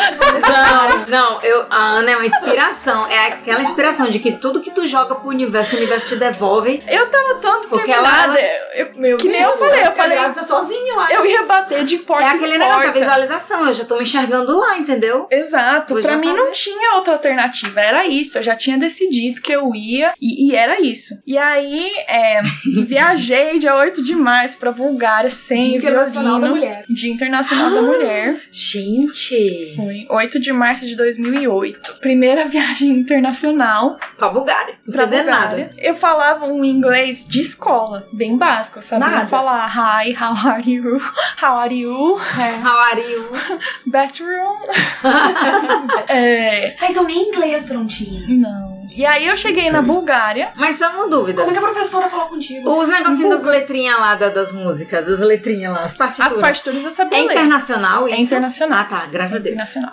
é, partitura eu sabia ler e o búlgaro, o que aconteceu foi quando eu cheguei eu tive que me virar. Então ela falava comigo em búlgaro. Essa professora, ela era muito malvada. Porque eu, eu sabia que ela sabia falar português. Mas ela, Ela sabia falar português. Mas Sabe que ela- ela convidou ela? E ela nunca. Ela tava lá Mas ela um disse que falou em búlgaro, não? Não, ela falou comigo em português. Lá no Ah, Brasil, no Brasil. ela convidou ela em português. Chegou lá, ela. não Mas quando eu falando. chegou na Bulgária, Acabou o português. acabou o português, só falava comigo em búlgaro. Então, Tá bom. Aí quando eu cheguei na Bulgária, eu cheguei sem violino, né? E aí eu fui pra minha primeira aula e era aula em grupo. E aí eu tive que sentar lá. E aí a professora tava falando, falando, falando, falando, falando. Todo mundo olhando pra minha cara. E eu, ué, Não tava não entendendo. tô entendendo nada, né? Aí quando acabou a aula, todo mundo saiu e olhou pra mim e falou: então, a professora te expulsou da universidade porque ela falou como pode, você não tem responsabilidade, você E- chega no país e nem violino você E você tem. muito bem sentada lá, continua. na sala. E eu plena, achando que tava tudo certo. Ainda bem que você não entendeu, né? Gente, e aí. E aí Mas eu, não era pra, tipo, pros primeiros dias de aula? primeiro dia de aula, mas era Bulgária, minha filha, era tipo. Aí ela já te expulsou. Ela me expulsou. Eu falei, mas minha filha, você não sabe que eu passei pra chegar aqui. Eu não volto. Desse... Não, não volto. Vou voltar pro Brasil e falar o quê? Não era, não era faculdade de música. Era faculdade de música. Tu não é obrigado a ter o violino? Pessoa, porque Era eu. obrigada? Não, eles não deviam ter um lá pra ti? Não, não, não. Cada um tem o seu. Era faculdade de música, mas o meu, minha Já era, especialização já era violino. voltado pro violino. É, eu, eu fiz bacharelado em performance, performance em violino. Então, é. Lá na, na Bulgária. Lá na Bulgária. E aí, o que aconteceu foi, quando eu vi ela da próxima vez, eu literalmente ajoelhei e falei com ela, professora, pelo amor de Deus, não sei o quê. Ela não queria falar comigo, mas sabia que ela tava me entendendo. Ah, então, sim, porque ela falava. é. Ah, e foi Então, essa? então, onde eu pensei que era outra. E foi a, a dita cuja que te levou. A dita cuja Que que, fez me levou, isso que me contigo? expulsou, foi. Não, gente. Tá. Eu, eu pensei assim, não, que era uma outra Que não tava professora, entendendo né? por quê, né? Ela tava ali se violino. É. Não. Ai, que mulher ruim. Mulher muito ruim. Gente, eu tô com ódio dessa mulher. Eu também fez de propósito. Fez de né? propósito que ela sabia, ela queria ver se eu queria realmente estar ali. Ah, não, mas aí, ela é aí teve um desses acordos novamente. Ela falou assim: olha, se você. Vai falar em português? Olha, na época eu nem lembro mais se tinha mímica, se tinha gente. tá- Tinha, eu lembro que tinha gente tentando ajudar e eu chorando e eu Ai. suplicando pra mulher e tentando explicar pra ela que eu tinha dinheiro, porque eu acho que o projeto tinha me dado mil dólares, mil euros na época, pra eu tentar comprar um violino quando eu chegasse lá. E eu tentando explicar que eu não tinha o violino, mas que eu tinha dinheiro pra comprar o violino, que eu ia comprar o violino, não sei o quê. E aí, já nem lembro mais que língua que tava falando. Aí ela, a gente fez um acordo e ela falou assim: olha, tá bom, mas você só fica na universidade se conseguir tocar 10 estudos do Kreutzer de cor na próxima aula. Era tipo de uma terça pra uma sexta. De cor. De cor. Eu falei, tá bom, tá bom, meu Deus. Mulher ruim. O senhor gosta que eu, que eu passe por desafios. Tudo bem. E aí, consegui um violino emprestado, comecei a estudar. Na, mais uma vez, ela convocou todos os alunos dela pra assistir. E aí foi, ela falou primeiro, quando ela não falava nada, eu tocava o segundo. Falava nada, eu tocava o terceiro. Quando eu cheguei no décimo, terminei o décimo, ela levantou e bateu a porta. Se saiu da sala. Saiu da sala. Aí você ficou, pronto, fui expulsa de novo. Aí eu falei, ela não falou nada, então. Quem cala consente, minha Quem filha. calma assim, então tô Tá, tá dentro. tudo bem. E aí o que, que aconteceu? Aí ela fez da minha vida o inferno. Porque você ficou. Fiquei na universidade, mas acho que ela falou: você vai ficar, mas você vai comer o pão que o diabo Mas amassou. por que, que ela te chamou se ela queria te encher o saco? Eu não sei, eu sei que eu- foi A um. mulher louca.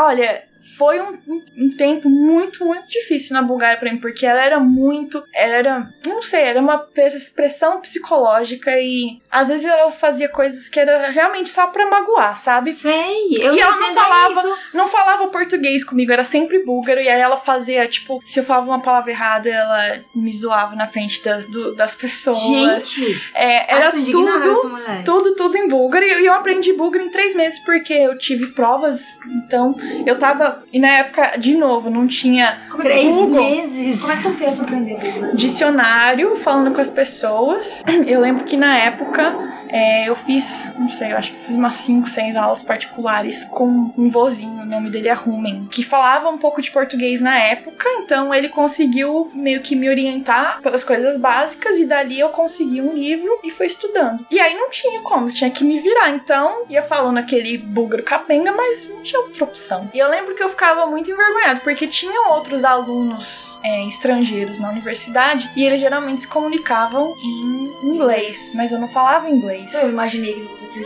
tinha inglês. E aí tu percebe quando as pessoas estão falando de ti, zoando a tua cara. E aí, mas, aí assim, tipo, né? eu tentava sair com eles, mas aí eu tentava falar em búlgaro porque era o pouco que eu sabia, eles não falavam búlgaro bem, então eles falavam inglês. E aí eu ficava excluída, sabe? Então, aí foi na Bulgária que eu falei, nunca mais nessa vida ninguém vai me entender e eu não vou ser entendida. Aí eu decidi aprender tudo que é língua. Aí você tinha tanto que é língua. Daí a próxima foi inglês. A próxima foi espanhol, na verdade. Porque eu Uau. fui convidada pra tocar com a Orquestra Jovem das Américas. E os ensaios eram em espanhol e inglês. Aí eu falei, entre aprender espanhol e inglês, Vai pro espanhol. vou aprender espanhol primeiro, porque vai ser o mais fácil. Aí eu comprei um livro em espanhol, fui aprendendo espanhol. Nossa. Depois do espanhol, é aprendi muito francês. autodidata, é muito autodidata. Não, eu- depois do espanhol eu aprendi francês porque eu Isso tinha... tudo lá na Bulgária. Tudo na Bulgária. Eu aprendi francês Tá porque vendo? eu morava com uma housemate, com uma companheira de casa, Nunca mais eu reclamo do inglês. que Só tenho inglês na minha vida. Só o inglês. e que ela falava francês, ela estudou na Suíça por 15 anos, e eu sempre quis aprender francês, porque eu achava chique, achava charmoso. E aí. É, Acho chique. acho chique. E aí ela tava tendo muitas dificuldades financeiras na época, e graças a Deus, nessa época eu tinha minha bolsa, então eu conseguia pagar com a minha parte do aluguel. E aí eu vi que ela tava. é, não tava muito bem, e aí eu ofereci pra ela, falei, olha, eu posso pagar um pouquinho a mais e tipo, era, sei lá, 30 euros a mais do aluguel. E aí você, pra ela não ficar sentindo mal, aí você me ensina francês. Eu falo, tá bom. Dentro de casa a gente só conversava em francês. francês. E eu- o inglês eu fui aprender mais depois quando eu me mudei pros Estados Unidos mesmo. Tá, e daí como é que tu conseguiu te formar lá nos Google? Olha, Não, então, a gente leu na tua introdução que o curso ele era pra ser em quatro anos e tu fez em três. fiz em Tu três. quebrou a cara dessa professora em 50 partes, não foi? Então, um dos motivos de eu terminar em três anos foi essa professora, porque era uma tortura psicológica muito grande. No primeiro Era só ano ela de professora tinha outros? de violino, cada professor, cada aluno de violino é, é- aquela conexão, sabe? Tipo, Ah, tu só tinha ela. ela era minha professora de violino, então tudo que eu fazia, ela tentava decidir o que, que eu comia, com quem que eu falava, onde eu podia morar, com quem eu podia conversar, o que eu podia vestir, o que eu não podia fazer. Você já encontrou ela depois? Encontrei, eu conto, calma, calma que eu conto a Porque história. agora me veio na cabeça assim, essas, essas coisas É. assim, de tipo assim, você lembra tudo aquilo que eu fiz você passar? Era pra fazer Tem um você a filme, pessoa né? que você é hoje. Tem, com certeza. Tem um filme que chama Whiplash que o Exatamente pessoal fala, ai, olha, é um pouquinho Whiplash. assim, eu falo, é pior. Olha, ali não pode ser. Olha, se minha, a minha vida na Bulgária foi muito, muito tensa. In- Inclusive, like, eu, eu nunca falei pros meus pais na, na época o que eu tava passando, porque eu sabia que se eu falasse qualquer Eles iam pedir pra você coisa... voltar. E eu tava muito determinada. É, era uma pressão psicológica muito grande. E ela Mas tu não ficou ela falava- não ficou depressiva nem nada. Tá, fiquei. Então, no primeiro ano, eu falava, essa véia tá louca. Sim. ela tá louca. Mas no segundo ano, ela fazia eu repetir tantas coisas, tipo, eu tinha que falar, olha, desculpa, professora. Ela falava, você é idiota, por que, que você fez isso? Eu falava, desculpa, professora, eu sou idiota, eu fiz isso, eu não sei porque eu fiz Ela isso. queria que você Eu tinha que aceitasse o falar que ela tava alta. dizendo. Ela falava, você devia voltar pro Brasil pra vender pipoca na rua, porque eu não sei nem se essa carreira se você, você conseguia, porque... Ai. Violinista, você nunca vai ser. Você nunca vai tocar com uma orquestra. Você nunca vai ser solista. Você nunca vai ser isso. Tu nunca olhou pra cara assim, por que, que você me convidou pra vir pra cá? Não, você não pode. Ela é autoridade. Não, ela você não tem era noção. extra naquele momento ali. Tu não pode. Você não pode Vai pra. China, sai da Bulgária e vai pra China, minha chata. E imagina, eu, eu. Gente, eu tô com eu muita fui pra raiva desse... Bulgária com 17 anos. Gente, vocês eu que era estão ouvindo esse podcast, vocês estão com muita raiva dessa mulher também, com certeza. But if you don't, I will look for you. I will find you. And I will kill you. Popova, popova. Popova! Coloca lá no, na macumba. Ah, não, gente. Deixa a Popova Ó, que ela fala português. Tô nem aí, eu não devo nada, não sei, não sei tocar violino na Bulgária. Eu não toco violino. Mas aí. É... E a senhora Popova tá convidada a vir fazer um episódio aqui. Em português. Em português eu vou falar cearense, que é pra você não entender o que eu tô falando.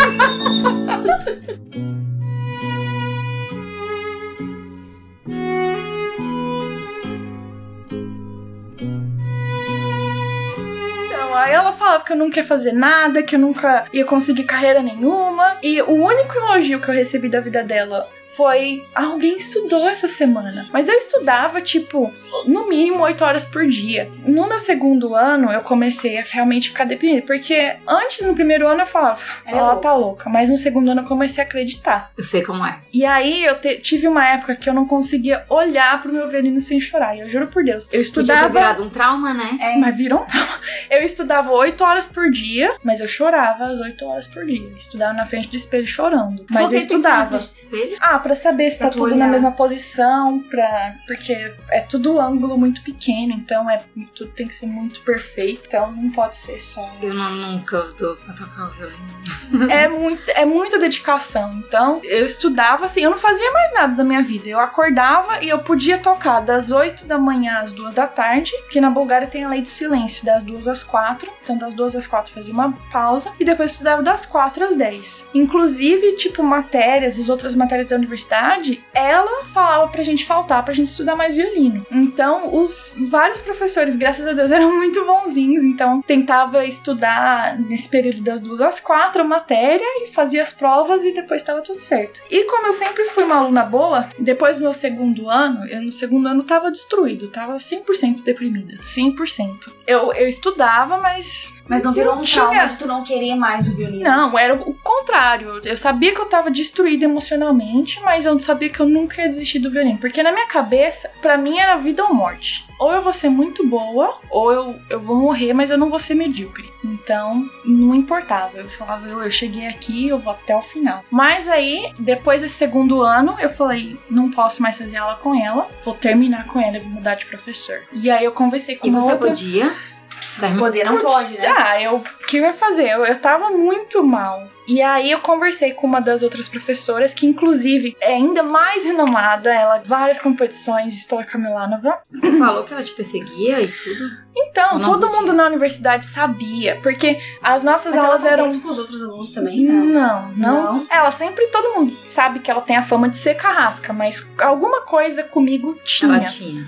E aí, nas as nossas aulas de terça-feira eram individuais, mas nas aulas de sexta-feira a gente tinha que tocar com piano. Todo mundo tinha que assistir a aula. Tu tocava piano? Não, com piano, O acompanhama- piano, ela tinha que acompanhamento. Ah, tá. E aí a pianista, geralmente, depois das aulas, ela vinha falar comigo. Ela fala, não sei por que que ela faz isso com você, mas ela, lá na Bulgária eles me chamavam de Annie. E Annie, não, não se preocupa, vai dar tudo certo. Até em prova, ela tentava, tipo, me boicotar. Ela falou, ela sempre falava que ia ligar pro projeto e falar que eu não precisava mais de dinheiro. Gente! Mas ela nunca fez. Que eu saiba, não. Gente, que mulher ruim! E aí, é, Eco! Eu conversei com essa outra professora, Stoica Milanova, perguntei se ela me aceitaria na classe dela, e ela falou que sim. E aí eu descobri de casos onde alunos já ti- tinham feito antes, dois anos em um. E aí eu fui conversar com o reitor, Dois, três anos. Dois anos em um, tipo, terceiro e o quarto ano, Ah, no ótimo. mesmo ano. Aí eu fui conversar com o reitor e eu falei assim: olha, eu. Tava bem no búlgaro, eu- hein? Foi Ah, conversar com o reitor. Ah, bem no búlgaro mesmo. Ó, Ah, mas a- depois já, tipo, no meu primeiro ano já era super fluente no búlgaro. pô, Tanto é que eu acho que, não sei. eu tô passada. Quando eu falo em búlgaro, eu não sei se hoje em dia assim. Quanto tempo você leva pra vender o seu inglês? Ó, É, Não, gente, ela não é pagando. é. Aí é, eu conversei com o reitor, falei, olha, eu sei que é possível de eu conseguir fazer o terceiro e o quarto ano ao mesmo tempo. Eu preciso fazer isso, você deixa. Aí ele falou, olha, mas você vai ter que literalmente fazer tudo dobrado. Você tem que dobro das matérias, você tem que ter o dobro dos recitais, o dobro das provas. Eu falei, tudo bem. Se for o que Mas, mas contanto que mudasse de professora. Com- Não, eu nem pus o negócio do- da professora. Eu só falei, eu preciso terminar o meu curso o quanto antes. E aí, eu. Todas as minhas notas eram tipo 10. Na Bulgária, as notas vão de 0 a, a 6. Então eu só tinha 6. E Mesmo aí- com a perseguição dela. mesmo com a perseguição dela. Então eu Mas consegui. Então, se tu ia bem, ela te dava a nota que tu precisava. Então, mas ela não é ela só que avalia. Ah, Todos os professores de violino têm que sentar e avaliar. Então, mesmo que se ela falasse, eu quero dar zero pra elas, os professores Não iam dar, entendi. Porque ela não era chefe da cátedra. Que tem um professor que é que a gente chama, não sei, chefe da cátedra, que é o professor de violino chefe. E ele é o. tipo, Ele é o juiz. ele é o juiz. E esse professor sabia da perseguição dela comigo, porque ele era marido da pianista que tocava com a gente.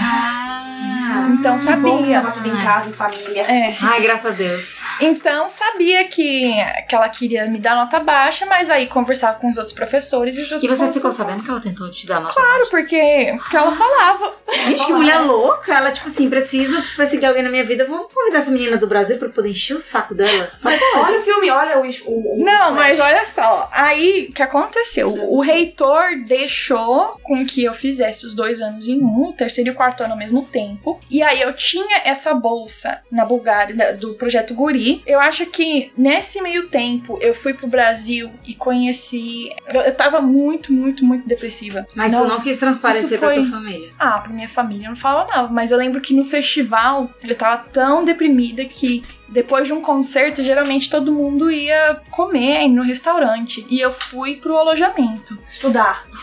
Dormir. Que eu tava tão deprimida e chamaram a polícia porque eles achavam que eu tava com risco de suicídio. Tipo, era. Isso no Brasil? Isso não- foi num, um festival de 15 dias no Brasil. Mas era. Eu tava. Ele, eu não conseguia tocar sem chorar. Então, se eu tivesse tocando na orquestra, eu tava tocando, mas eu tava chorando. Então era visível que eu tava Ainda mais emocionalmente menino, já é abalada. emotivo, né? Que mulher ruim. Mas eu sei que a história foi. Eu Mas você decidi. conseguiu mudar de professora? Então, eu consegui. Mas aí a, história foi.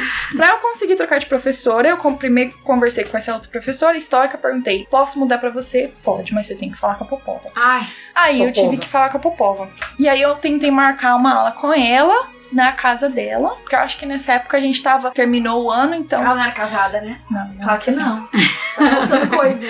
É, a gente tava entrando em férias, então, antes de entrar no primeiro. É, acho que foi isso exatamente o que aconteceu. A gente terminou o ano e eu de férias eu ia pro Brasil e no, quando eu voltasse, eu ia fazer os dois anos em um com a professora diferente na minha cabeça. Então, antes de eu ir pro Brasil, eu tinha que falar com a Popova, falar pra ela que eu ia terminar com ela. Aí fui pra casa dela, na casa dela. na casa dela. Deus me livre. na casa dela pra fazer a aula. Fui com o violino e falei: então, professora, a gente precisa conversar. Só que, pra eu conversar com ela, eu tinha que falar tudo, a culpa tinha que ser minha. Então eu falei: olha, professora, a senhora é excelente. Eu sei que eu não estou no nível de, de poder estar na sua classe. Eu não tenho talento. Eu, eu sei, a senhora sempre fala que eu não consigo tocar direito, que eu nunca vou conseguir fazer isso, que eu nunca vou conseguir fazer aquilo. Então eu acho que é melhor pra senhora e melhor pra mim que eu vá estudar com uma Ah, ótimo professora. plano, ótimo plano. E, e aí eu fiz isso e a reação dela, ela começou a chorar e começou a me abraçar e falou: Não, Ana, é porque você é a minha melhor aluna e não sei o que. Porque o que que você quer? Você quer tocar Brahms? Você quer tocar Tchaikovsky? Você precisa de outro violino? Você tá chateada Que por causa do seu violino? E ela começou a me abraçar e eu, tipo, não, não, eu não quero mais nada. Assim, eu só quero, eu só quero ficar em paz. E aí, aí ela falou a pior coisa que ela podia ter falado. Ela falou assim: e isso depois de a conversa, claro, longa e choradeira, e eu confusa. Eu falei, como assim? Mas isso me torturou. Ah, tá, ah, tá, ah, tá. Eu... Aí antes de eu ir embora, ela falou ela é assim. louca. Aí ela toda carinhosa falou: Anne, ela me trouxe chocolate. Aí, Tá tipo, com veneno. Tu não comeu não, né? eu não comi esse chocolate. Vocês lembram que eu tinha falado que eu tinha sido convidada pra tocar com a Orquestra Jovem das Américas, que foi onde eu aprendi espanhol? Isso aconteceu quando eu tinha 18 anos, então foi logo no meu primeiro ano da Bulgária. Eu recebi um convite deles mais tarde pra fazer um concerto nos Estados Unidos. E eu, claro, não tinha falado pra Popova, mas eu, eu tava com a passagem comprada pra ir pros Estados Unidos no dia seguinte dessa conversa. E eu, claro, não tinha contado pra ela, Você não tá ia de deixar. férias e você tava de Eu férias. tava de férias. É, e aí eu acho que de lá eu ia pro Brasil, alguma coisa assim. E aí eu tive essa conversa com ela e antes de eu sair da casa dela, ela falou assim: Anne, é, vamos fazer assim. Eu vou te dar uma semana pra você pensar isso que você. Aí na minha cabeça eu falei, na, na noite anterior de falar com ela, eu, eu não consegui dormir, eu tava passando mal, sabe? Tipo, Sim, é ânsia. falar? É, porque eu sabia que ela ia ficar muito brava e eu, eu, eu dependia 100% dela na minha cabeça. Eu confiava 100% nela, porque eu não tinha família, não tinha ninguém no país. Tudo que eu fazia era o violino e quem decidia meu futuro era ela. Então, era ela. Eu fiquei muito nervosa. Mas aí ela falou é, pra eu pensar e eu não falei mais com ela. No, no ano seguinte eu já Tu foi pra outra fui professora. pra outra professora. Ah, tá. Daí tu nem voltou mais dar resposta pra ela. Nem voltei pra dar resposta pra ela. Eu acho que isso foi Bem resposta suficiente. Bem feito. E aí, o que aconteceu foi, eu comecei a fazer aula com essa outra professora, também tinha seus defeitos, mas ela era mais sã. Mas O, o problema dela era que ela era muito, muito famosa antigamente, porque ela ganhou várias competições, e ela estudou com um violinista muito famoso, chamado do David Oistrakh.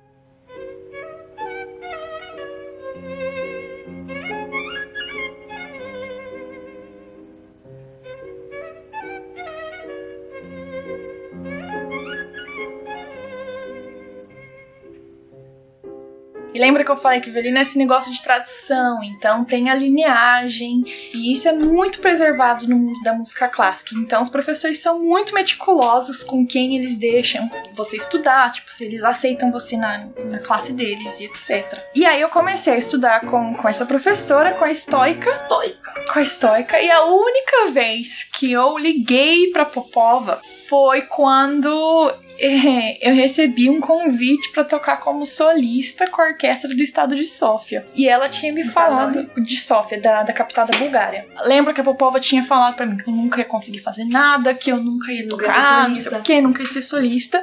E aí eu lembro que eu juntei toda a coragem que eu tinha, liguei pra ela e falei: Oi, professora Popova, aqui é a Ana. Só estou ligando pra lhe convidar a senhora pra assistir meu concerto com a orquestra do estado de Sófia. Vai ser em tal dia eu vou tocar o concerto de Mozart. Ela falou: Nossa, que surpresa, fico muito feliz que você vai tocar o concerto, estarei lá. Mas é claro que ela nunca foi.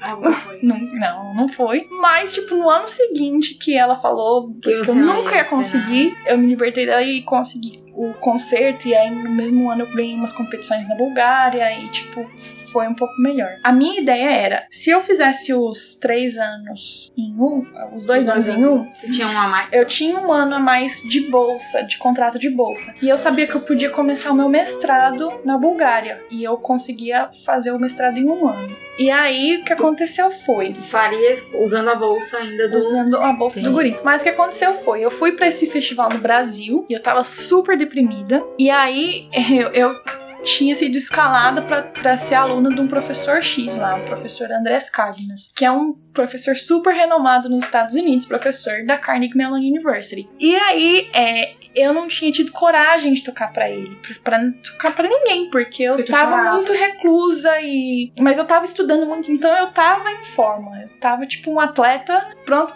Entendi. uma Olimpíada, mas não queria me mostrar pra ninguém. E aí o diretor do festival falou assim: Olha, Ana, se passaram já quase as duas semanas, se você não fizer uma aula com ele, eu não vou poder te dar um certificado. Tá bom. Então tive que ir pra aula. Fui pra aula, toquei e o professor achou que a aula foi o máximo, não sei o que. E aí ele me ensinou uma técnica e até fez uma brincadeira. Falou assim: Olha, agora você me deve 500 dólares, porque eu consertei tal problema. Ai, meu Deus. 500 dólares eu não tenho, mas se, se o senhor quiser, eu te dou um chocolate.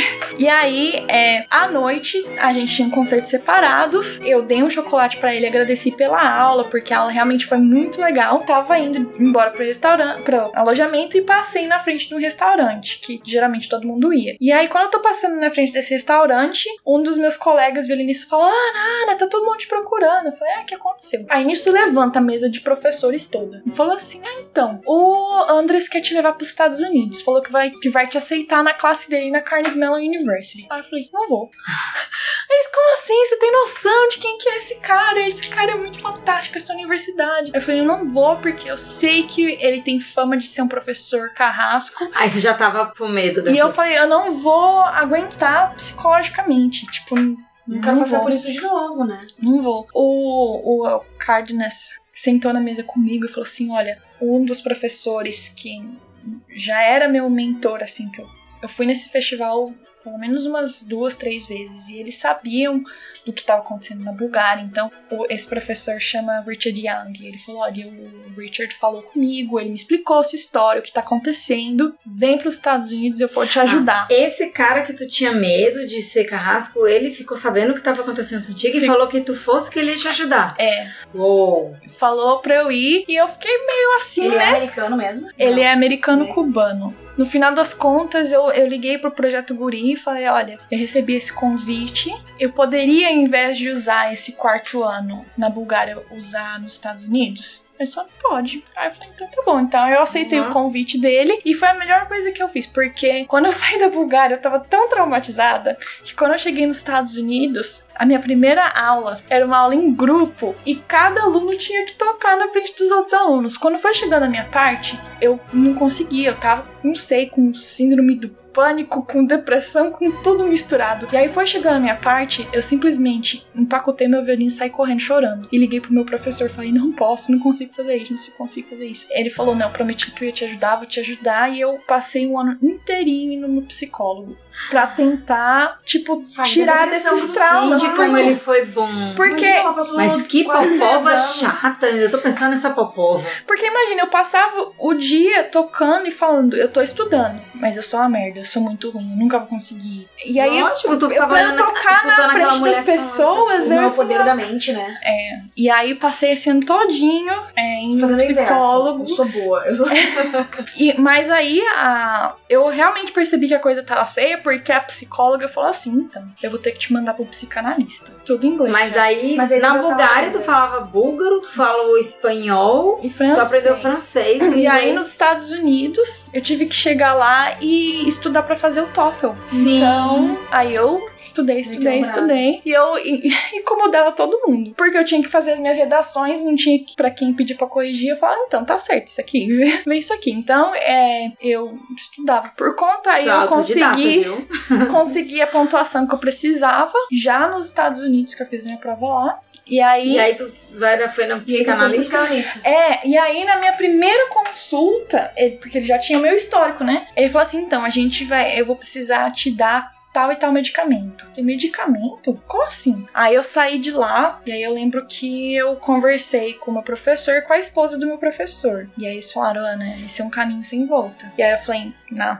não vou tomar medicamento nenhum, porque ele já tinha me dado o, A é, não, o, a amostra grátis. Ah, tá. O próprio remédio. Falei, não, eu vou. Eu já, já consegui tanta coisa com o mudar poder o da mente, vou vou mudar. E aí Já consegui. tava, sem estar longe dela, já, já era muita melhor. coisa.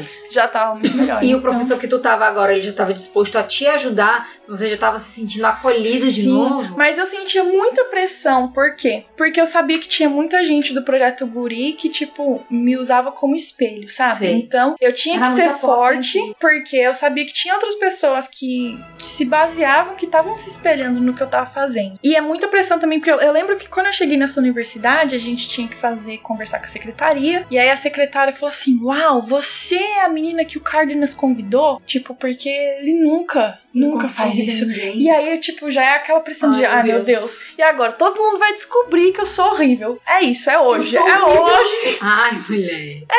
que descobrem. Então eu, eu fiquei com essa síndrome do impostor também por um tempão, sabe? Eu, eu tocava bem, eu tava estudando pra caramba, mas eu, eu, Tu te boicotava. eu falava, não, eu sou terrível. Colocaram isso na tua cabeça, né? Colocaram, com certeza. Então demorou um tempo pra, pra eu me livrar desse, desse trauma da Bulgária, mas não me arrependo, porque... já foi na Bulgária depois de tudo isso? Fui, inclusive. eu, não, eu não voltava nunca mais na Bulgária. Inclusive, quando eu decidi que eu ia fazer aquela competição pra comprar meu violino, eu falei assim, porque eu tinha três meses pra, pra competir. E eu queria tocar um concerto que você tem que aprender em pelo menos assim um ano. Porque é muito, muito detalhe. E eu falei, quer saber de uma coisa? Nas minhas férias eu vou pra Bulgária. E eu vou estudar e eu vou ganhar essa competição.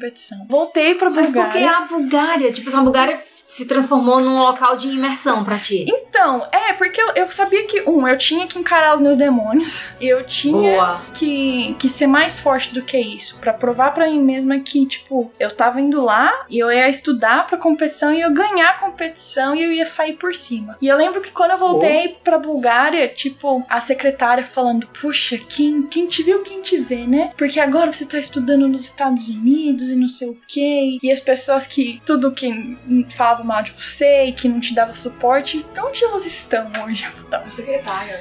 Porque todo, mundo sabia. Sabia. Todo mundo sabia. Lógico. E aí eu voltei pra lá e aí eu fiz aula particular e eu fazia uma aula de manhã, uma aula tarde, por três meses, por dois meses na verdade. Terceiro mês eu voltei para os Estados Unidos, fiz competição E ganhou. ganhei competição. Lógico.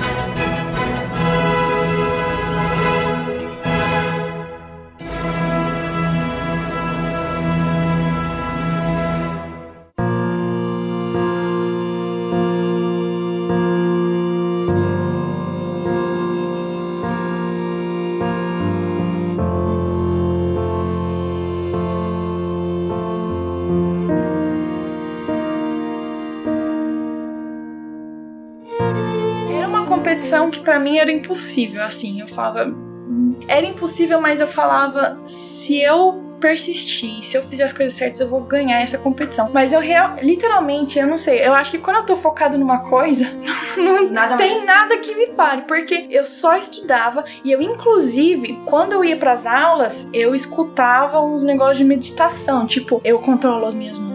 Eu, minha afinação é perfeita, não sei o quê. É, e eu não Nossa, fazia mais nada, além de Fazer estudar, fazer essas tipo self-hipnose. E eu, eu literalmente, antes de dormir, eu me imaginava agradecendo depois de ter ganho a competição. E quando eu fiz a competição, quando eu fiz a prova e eles falaram que eu ganhei, era tipo uma competição aberta pra todos os instrumentos, não era só o violino. E tinha um ganhador, então eu tava competindo com Com todo mundo. Foi, foi muito especial. Foi Aonde muito foi, legal. aonde foi essa competição? Em Foi Kentucky, Em Kentucky. nos Estados Unidos. Então tu fez o teu mestrado lá nos Estados Unidos e esse professor ele realmente te ajudou até o fim. O Me carrasco ajudou. não foi carrasco. Não, não foi. Pelo contrário, tipo, ele muito surpreendentemente, porque eu passei muito tempo, como eu não tinha muito dinheiro, eu passei muito tempo ajudando ele como babysitter da família. E aí ele fala: Ah, você pode ficar em casa, pode estudar violino, as crianças não estão dormindo, mas você fica lá e tal. E aí eu fiquei muito próxima da família. Então eu estudei com ele por um ano antes de me mudar pra Kentucky, porque isso foi em Pittsburgh. Um pouco antes de me mudar, ele falava: Ana, eu amo você como uma filha. Era tipo. Ai, que. Tinha, era outro tra- tratamento. Era outro tratamento, com certeza. E quando eu me mudei pra Kentucky, eu tive outra professora. E com essa professora eu já não me entendia. Por quê? O Cardenas eu sabia que ele era. Ele era. tinha fama de carrasco, era um super professor e que ele tava lhe dando uma maneirada. Mas a minha professora do mestrado, eu ia pra aula e ela falava: tá muito lindo, muito bem, continua fazendo o que você tá fazendo. Eu falava, como assim? Tá, agora começa a aula. O que, que você vai falar? Aí ela, não, tá ótimo, tá, tá indo muito bem. Você não tá me ensinando, você tá mentindo pra mim. Começa. Aí, e, e eu ficava confusa. Eu falava, como pode? Dar água pro vinho. Eu não, não, como? Antes eu era pior, agora você tá falando que tá tudo lindo. Mas só que você não era pior, né? A mulher que, É. que- a mulher que era louca, é, mas demorou pra eu, tipo, começar Começar a entender que E aí eu, eu, eu brigava muito com ela. Eu falava, você não tá me dando aula, você não tá me ensinando. falava pra ela. Falava. Você tá ganhando dinheiro e não tá me ensinando. E ela também foi indicada pelo teu professor lá. Sim, não deu muito certo, não. E ela foi o tempo todo assim. Foi o tempo todo sim. Inclusive, quando eu fui Então tu- fazer essa Tu competição. não se sentiu aprendendo nada com ela. Não que foi assim, mas é que era muito da água pro vinho, a diferença contrastante. Entendi. Porque os americanos são meio que nem aqui, um pouco na, na, na Austrália. Você não pode falar pro aluno, tá horrível, volta pra casa, faz tudo de novo. Eles, eles têm que falar, ah, não, olha, tá indo muito bem, mas uma sugestão, talvez tenta um pouquinho. Você acha que a tenta tua mudar pressão... isso aqui um Você acha que a pressão que tu sofreu lá na Bulgária te transformou numa Ana que se tu não tivesse sofrido essa pressão, talvez, talvez a Ana que tu é hoje não teria se tornado por causa, enfim, eu tô muito enrolada, né? Não, mas com certeza, eu, eu acho que Enfim, né, a pressão lhe ajudou. O pior que eu podia passar na minha vida, eu acho que eu já passei. Então eu acho que com certeza me fez uma pessoa muito mais forte. E, Mas e com certeza tu aprendeu muito. ah, com Tu certeza. aprendeu a perfeição. É isso que eu ia dizer. Da pior é maneira. Isso. É, Eu Da tentei falar, maneira. eu tentei falar da forma bonita, eu me enrolei toda, mas é justamente isso, que por causa da pressão excessiva, você estudou, estudou, estudou, você atingiu a sua perfeição. sim. Que se, se você tivesse ido para os Estados Unidos, como eles pegam mais leve nessa, nessa parte da pressão psicológica, cê- talvez. Talvez. você não, não tivesse atingido essa perfeição como você tá Exato. hoje. Então, não por sei, isso eu não, mas eu não não sei. teria entrado em depressão. Ah, não é, importa, tem, tem mas- coisas Mas que ninguém sabe foi, por foi quê, assim. Eu não posso mudar É. o que aconteceu. Eu posso mudar o que vem pra frente, né? né?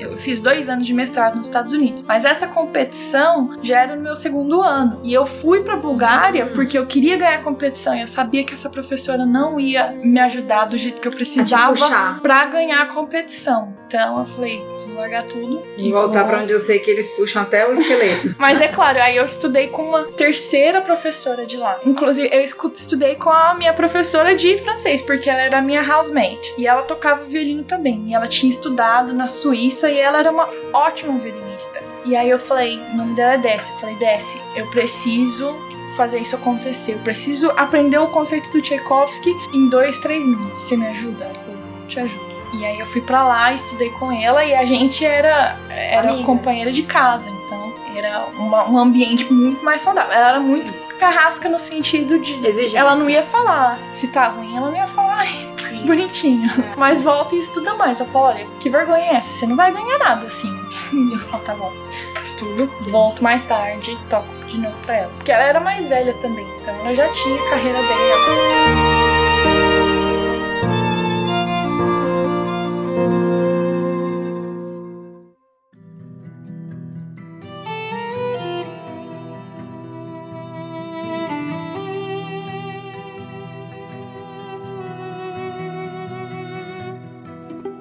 Aí, tu terminou teu doutorado. Mestrado. Mestrado. Mestrado. Isso, terminou mestrado nos Estados Unidos. E aí, mas tu falou também que tu já tava lá nos Estados Unidos prestes a começar o doutorado. Doutorado, exato. Lá nos Estados Unidos. Nos Estados Unidos. E daí, como é que. Apareceu a essa bomba Austrália. Austrália na tua vida? Essa bomba maravilhosa. Então, o que aconteceu Do foi. outro lado. Eu acabei o meu mestrado e aí teve aquele mesmo dilema. E agora, pra onde que eu vou pra fazer o doutorado? E aí eu fiz provas pra algumas universidades nos Estados Unidos, sempre que tem em mente que eu não tinha dinheiro pra pagar a universidade. E aí eu passei em, em várias universidades, mas teve uma universidade no Texas que me ofereceu muito dinheiro, a universidade toda paga, é, seguro de saúde e o emprego. Então eu falei, poxa, aí eu fui pelo dinheiro.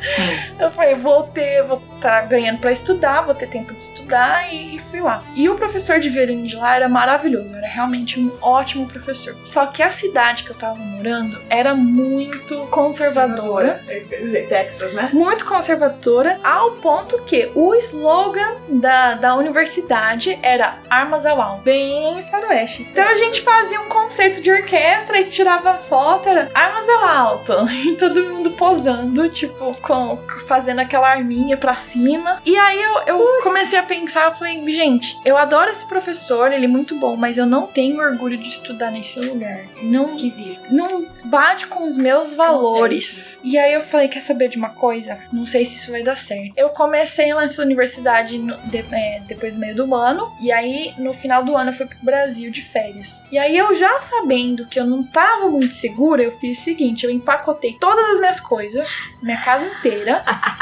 e eu deixei com alguns amigos, e eu falei assim, talvez eu volte, talvez eu não volte. Porque eu já não sabia. É, tipo, se não voltar, que... eles já sabiam o que eles iam fazer com aquela Se não voltar, segura pra mim que eu, eu, eu vou voltar pra buscar uma hora. Voltei até hoje, mas. Nossa. Mas eram Então- só. As minhas coisas estão todas nos Estados Unidos. Porque eu vou, viajei pro Brasil com duas malas. De lá tudo. E aí, o que aconteceu? Não sabia se eu tinha que voltar. Aí eu fiz umas ligações, pedi umas opiniões. E eu falei: olha, eu não sei se eu realmente vou me desenvolver como violinista no máximo que eu, que eu posso. A outra coisa também é que quando eu cheguei nessa universidade, nessa cidade, é, eu fiz provas, eu, eu tava dando aula na universidade, fiz prova pra orquestra da cidade, tinha passado na orquestra. Eu não tinha mais pra onde crescer. crescer. E aí eu falei, eu não sei, talvez seja um período tranquilo, mas eu não sei se vai ser o suficiente pra me desenvolver. Aí eu fui pra um festival de música, de novo, no Brasil, que é- é- os professores de lá sempre são internacionais. E aí eu conheci um professor norueguês que dá aula na Austrália. E aí eu toquei pra ele, ele gostou da aula, eu falei assim, professor, tem doutorado lá na Austrália? Ele falou, tem. Ele falou, quer vir? Eu falei, quero. E aí ele falou, é, mas lá você tem que fazer a prova. Tipo, eu não posso, eu não posso lhe convidar os convidar. alunos. Aí eu, eu peguei um dinheiro emprestado, não tinha dinheiro, e vim fazer a prova Aqui em Sydney, né? aqui em Sydney mesmo. E aí. e Ficou onde? Ah, fiquei em Airbnb, fiquei, tipo, começo se vira É, como com pode. dinheiro que, que tinha, né? E aí, Tocava na rua, o teu lado dos Estados Unidos tu abandonou abandonei. o doutorado Ah, lá. então tu recomeçou aqui. E recomecei aqui. É, ele, ela não transferiu. Ah, achei que já transferiu. ela largou, Não. tipo, tchau. Eu liguei pra eles e falei, agradeço pela bolsa, agradeço pela oportunidade, mas não vou voltar. E aí, Acabar, terminei o contrato. Mas isso sem saber, não tinha garantia nenhuma aqui na Austrália. Sim. Mas aí eu pensei, na no Texas, nessa cidade onde eu morava, nevava. Eu fico muito seasonal, seasonally depressed. Eu. Tipo, Eu fico muito deprimida. Eu fico deprimida é, no inverno, e nevava e, e era horrível. E eu falei, não, quer saber de uma coisa? Eu preciso estudar num lugar quente. Então eu pensei, eu vou fazer a prova na Austrália, Vai pro Ceará. Ô, Fortaleza. ou eu vou fazer a prova na Califórnia, ou vou fazer a prova no sul da França, algum lugar mais quente. E aí eu fiz a prova em Sydney, adorei a cidade. Eu me É isso que eu ia lhe perguntar. encantei Qual com foi a sua cidade. primeira, qual foi a sua Louca. prim- qual a tua primeira impressão quando tu desembarcou? Então, eu lembro que quando eu desembarquei, na verdade, o meu voo foi pra Melbourne. E aí eu lembro que, tipo, não, eu achei que falei, cadê a cidade? Porque o avião. Eu sou de São Paulo. 15 minutos antes de aterrissar, você já vê todos os prédios, você vê muita coisa. Na Austrália, a gente tá descendo, descendo, parecia que, tipo. E o avião já tava pra aterrissar, não tem Só nada. Eu falei, meu. Deus do céu. Pra onde que eu vim? Eu vim pro meio do mato, não vai ter nada, não vai ter cidade Como eu vou tocar? como eu vou tocar. E em Melbourne eu tinha um conhecido. Então, é, ele me, primeiro me recebeu em Melbourne, porque nessa época eu já tinha morado em vários cantos do mundo. E aí ele me recebeu, e aí eu fiquei lá, tipo, por uma semana, comprei minha passagem pra Sydney pra ir fazer a prova em Sydney. Fiquei me preparando em Melbourne. Aí eu fiz a prova com o professor, e aí eles, o professor imediatamente, olha como o mundo é pequeno, falou que a professora, tem uma professora muito carrasca também aqui na Universidade de Sydney. O nome dela é Alice Potten. E a Alice, ela estudou com David Oistrakh, e ela e a estoica, que era minha professora bulgara, Sim. eram amigas. Então, quando eu fiz a prova, eu toquei o concerto do Tchaikovsky com a versão do Oistrakh. E aí ela gostou muito, porque eu tinha, tipo, os dedilhados, era. Todos os detalhes eram moldados pelo. Por E ele. ela se encantou e eles me deram nota máxima e eu fui aprovada. E eu acho que antes de mim. Tu sabia de tudo isso? Não, não sabia. Não, Ah, eu sabia. achei que tivesse feito tudo plano. Não, não, eles me contaram depois. O professor, o, o- o meu professor, me contou depois, falou que ela gostou muito, porque ela geralmente ela é muito, tipo, não gosta de ninguém, não aceita ninguém, dá nota baixa pra todo mundo, e ela aparentemente amar. Muito. E ele falou que ia ser muito bom pra, pra eu conseguir ser recomendada pra alguma bolsa, né? Se tivesse bolsa. Ah, aí demorou um tempinho, mas ele falou que a nota máxima era essa, e aí tinha que também ter a parte da, da dissertação, porque tinha que entregar o proposal já com o que eu queria fazer pra, pra pesquisa. E aí eu fiz isso, entreguei e tive a minha reunião. Antes de mim, se eu não me engano, fazia já cinco anos que nenhum violinista era aceito Olha só. na- no doutorado. E eu terminei o doutorado e nenhum violinista foi aceito até agora. Jura? Eu fui a única do, de violino durante o curso inteiro, que ninguém mais entrou.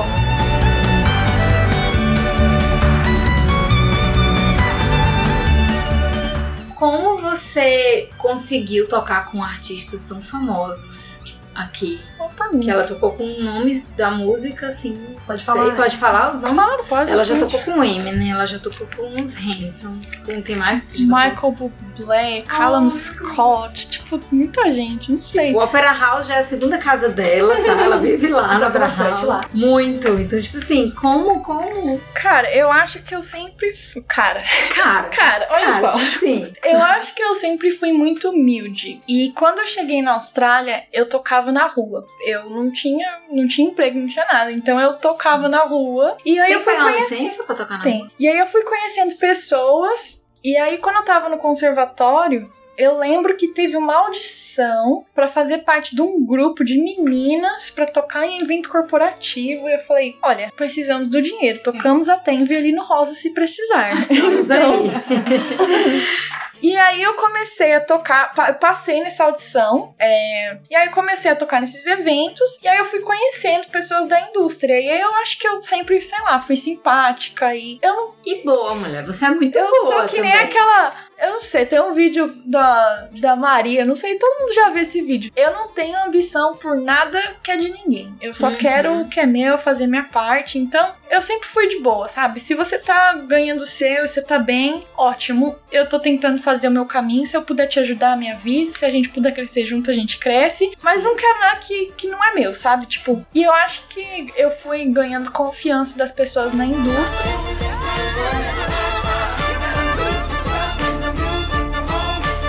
Fala mais um pouco, assim, aqui da, da, da tua vida, da Ana Muracal, agora aqui na Austrália. Na Austrália. A Austrália ganhou teu coração? A Austrália Ou você quer pular coração. daqui pra outro país? assim? Eu não sei, é, Porque a gente tá sabendo que tu quer ficar aqui agora. eu, eu quero muito ficar aqui. Eu apliquei por um visto de talento agora, recentemente. E vai conseguir? Se Deus quiser. Lógico. Foi um processo, olha, bem, bem estressante, bem difícil, mas espero muito conseguir o visto pra ficar aqui. E eu acho que de todos os países que eu já morei, eu sinto, eu, eu me sinto casa aqui. Eu acho que o país é muito lindo, tem uma comunidade, sabe, Forte, muito legal. Tanto a comunidade australiana quanto a comunidade brasileira. Não foi É. um australiano que roubou teu coração. Não, Não. Ela- não. eu comecei, comecei a ficar com alguém recentemente, então é muito recente Ah, pra mas quer ser. dizer que violinistas casam, violinistas Sim. Espero que família. Mas sabe que, eu não sei se eu posso falar isso, mas eu sou uma pessoa muito de metas, né? Então, uma das minhas metas, um dos meus sonhos, era terminar meu doutorado. Agora que eu terminei o doutorado, eu preciso de uma outra meta. Sim. E eu decidi que eu quero ganhar um Grammy pro Brasil.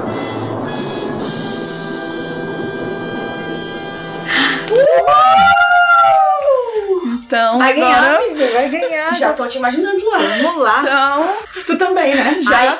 Eu não sei que Quando eu categoria ganhando ainda. esse Grêmio, eu vou chorar. Não, lembrando eu vou, esse vai ser o episódio mais famoso, né? Ah, Imagina, vamos vender esse Só episódio. quem ouviu o podcast Periquito Australiano vai conhecer a Ana Murakawa de dentro para fora.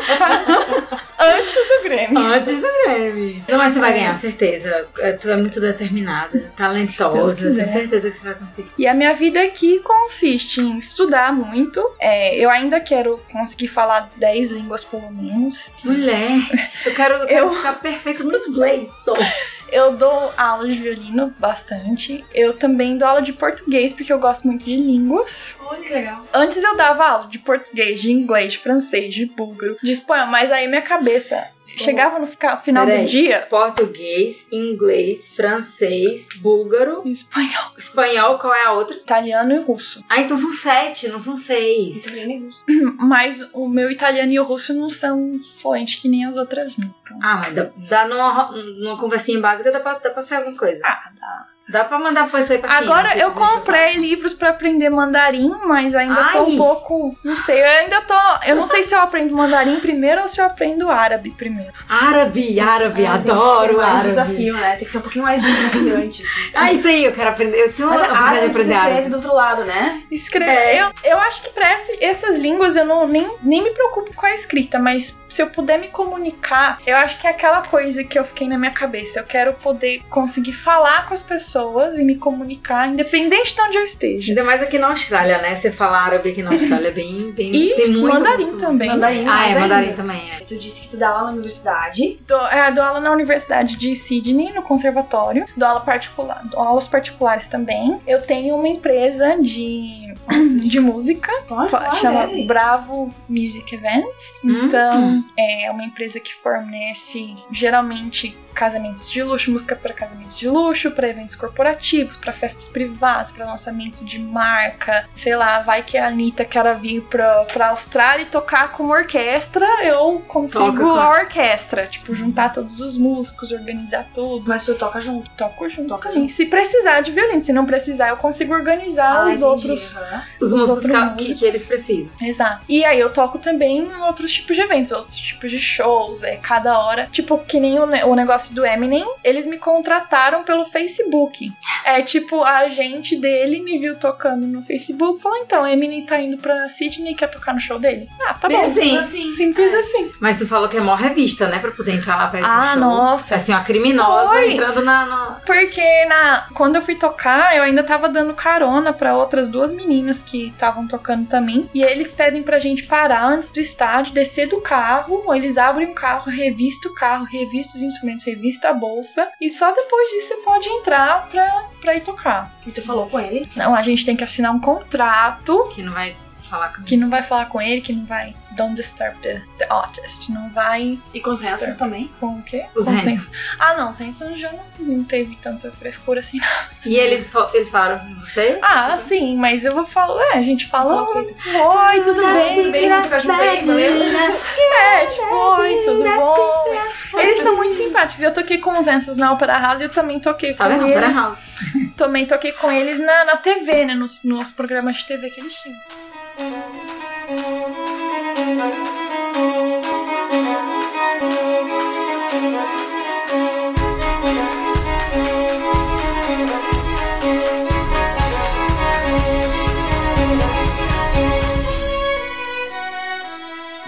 Eu sempre pensei, eu falei, meu Deus, tudo que eu passei tem que ter um propósito. É, eu pensei tem também. que ter um Ana. propósito. E aí eu lembro uma vez, a primeira vez que alguém me escreveu uma mensagem falando: Poxa, eu me inspiro tanto em você, eu acompanho tudo que você faz, o meu sonho um dia é ser como você. E aquilo ficou comigo, eu falei: Como assim, gente? Mas eu sou, sou Normal. eu, eu sou normal, eu sou uma Com as minhas pessoa. fraquezas, né? Exato. Mas aí aqu- aquilo ficou na minha mente, tipo, às vezes a gente passa pelas coisas também meio que não pra mostrar pra ninguém que você também pode, mas tipo, serve de exemplo depois, tipo, olha, eu passei por isso e sobrevivi. Se você passar por isso, você vai sobreviver também, sabe? Então, se você quiser isso, olha, o caminho não vai ser fácil, mas você vai chegar lá. Então, eu acredito muito que quando a gente coloca uma coisa na cabeça e a gente quer com o coração, com, com tudo, dá certo, sabe? Ninguém se- Muito lindo. Lindo, lindo, episódio Ana, maravilhoso. Muito obrigada pela tua disponibilidade. Eu Vem lá do norte até o sul aqui, no nosso humilde residência.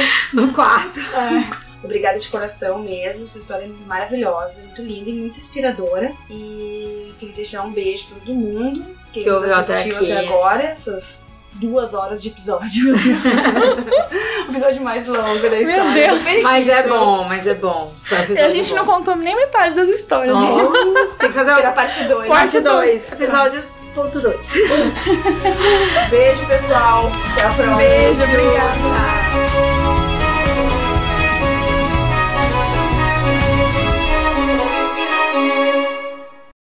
Coisa assim. E são eventos especiais ou não? Ai, ela Ou tocou é- agora num evento. Qual foi aquele que tu saiu? No The Voice. Ah, é, no The Voice. Eu vi ela lá no The Voice. Na, na final, não foi? Foi, na- numa das Uma das finais da apresentações da final, ela tava lá, tocou, tocou duas vezes. Toquei com a Delta e toquei com o Boy George.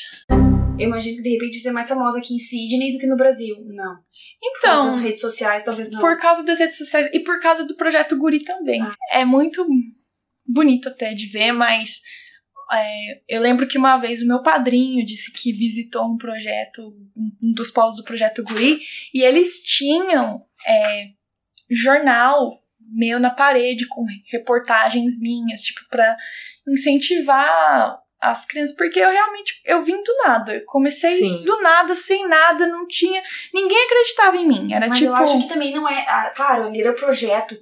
Mas também eu acho que deve ter muito de um orgulho embutido. Ai, Porque a gente aqui, sei. nossa, Nossa, eu tô morrendo muito de orgulho de ti. Porque é uma brasileira. Na primeira vez que eu te vi tocando, alcançou. acho que foi em algum dos eventos da Ela NASA. te filmou. Eu te filmei. E Eu- eu- veio pra mim. Giovana, olha isso aqui. mas eu jurava que tu era russa. Olha essa mulher russa. Aí quando, quando, não sei o que, não sei o que, quando tu falou português, eu, hum, ela é brasileira? Ela não é russa? Como assim que ela é brasileira? Dá onde que essa menina é brasileira? E assim, do dia pra noite já tinha mais 5 mil seguidores e alguma coisa assim. A galera foi muito, Foi. muito legal mesmo. Então, agradeço todo mundo que tá me seguindo. Ah, mas Continua seguindo agora pra ver o Grammy. É... Com Pra ver o. Grammy, ó. Vai vir. Conversei com ela pelo Instagram, ela, ah, a gente tem que se conhecer pessoalmente e tal. Aí, numa vez que, que eu fui num um outro evento que ela tava também, daí ela já veio falar comigo. Eu, ah, ela vai falar comigo. tipo, ela é muito legal, muito gente boa, simples, simpática, sabe? Imagina que ela tinha banado pra house. Não, gente, eu abro a boca, eu conheço ela. Minha amiga. Sai, não foi pra ti. Não foi pra você, pra mim, ó. Pra mim, ó. Tava, não, o tchau dela, o tchau dela tá meio assim virado, ó. é Nosso código. Nossa,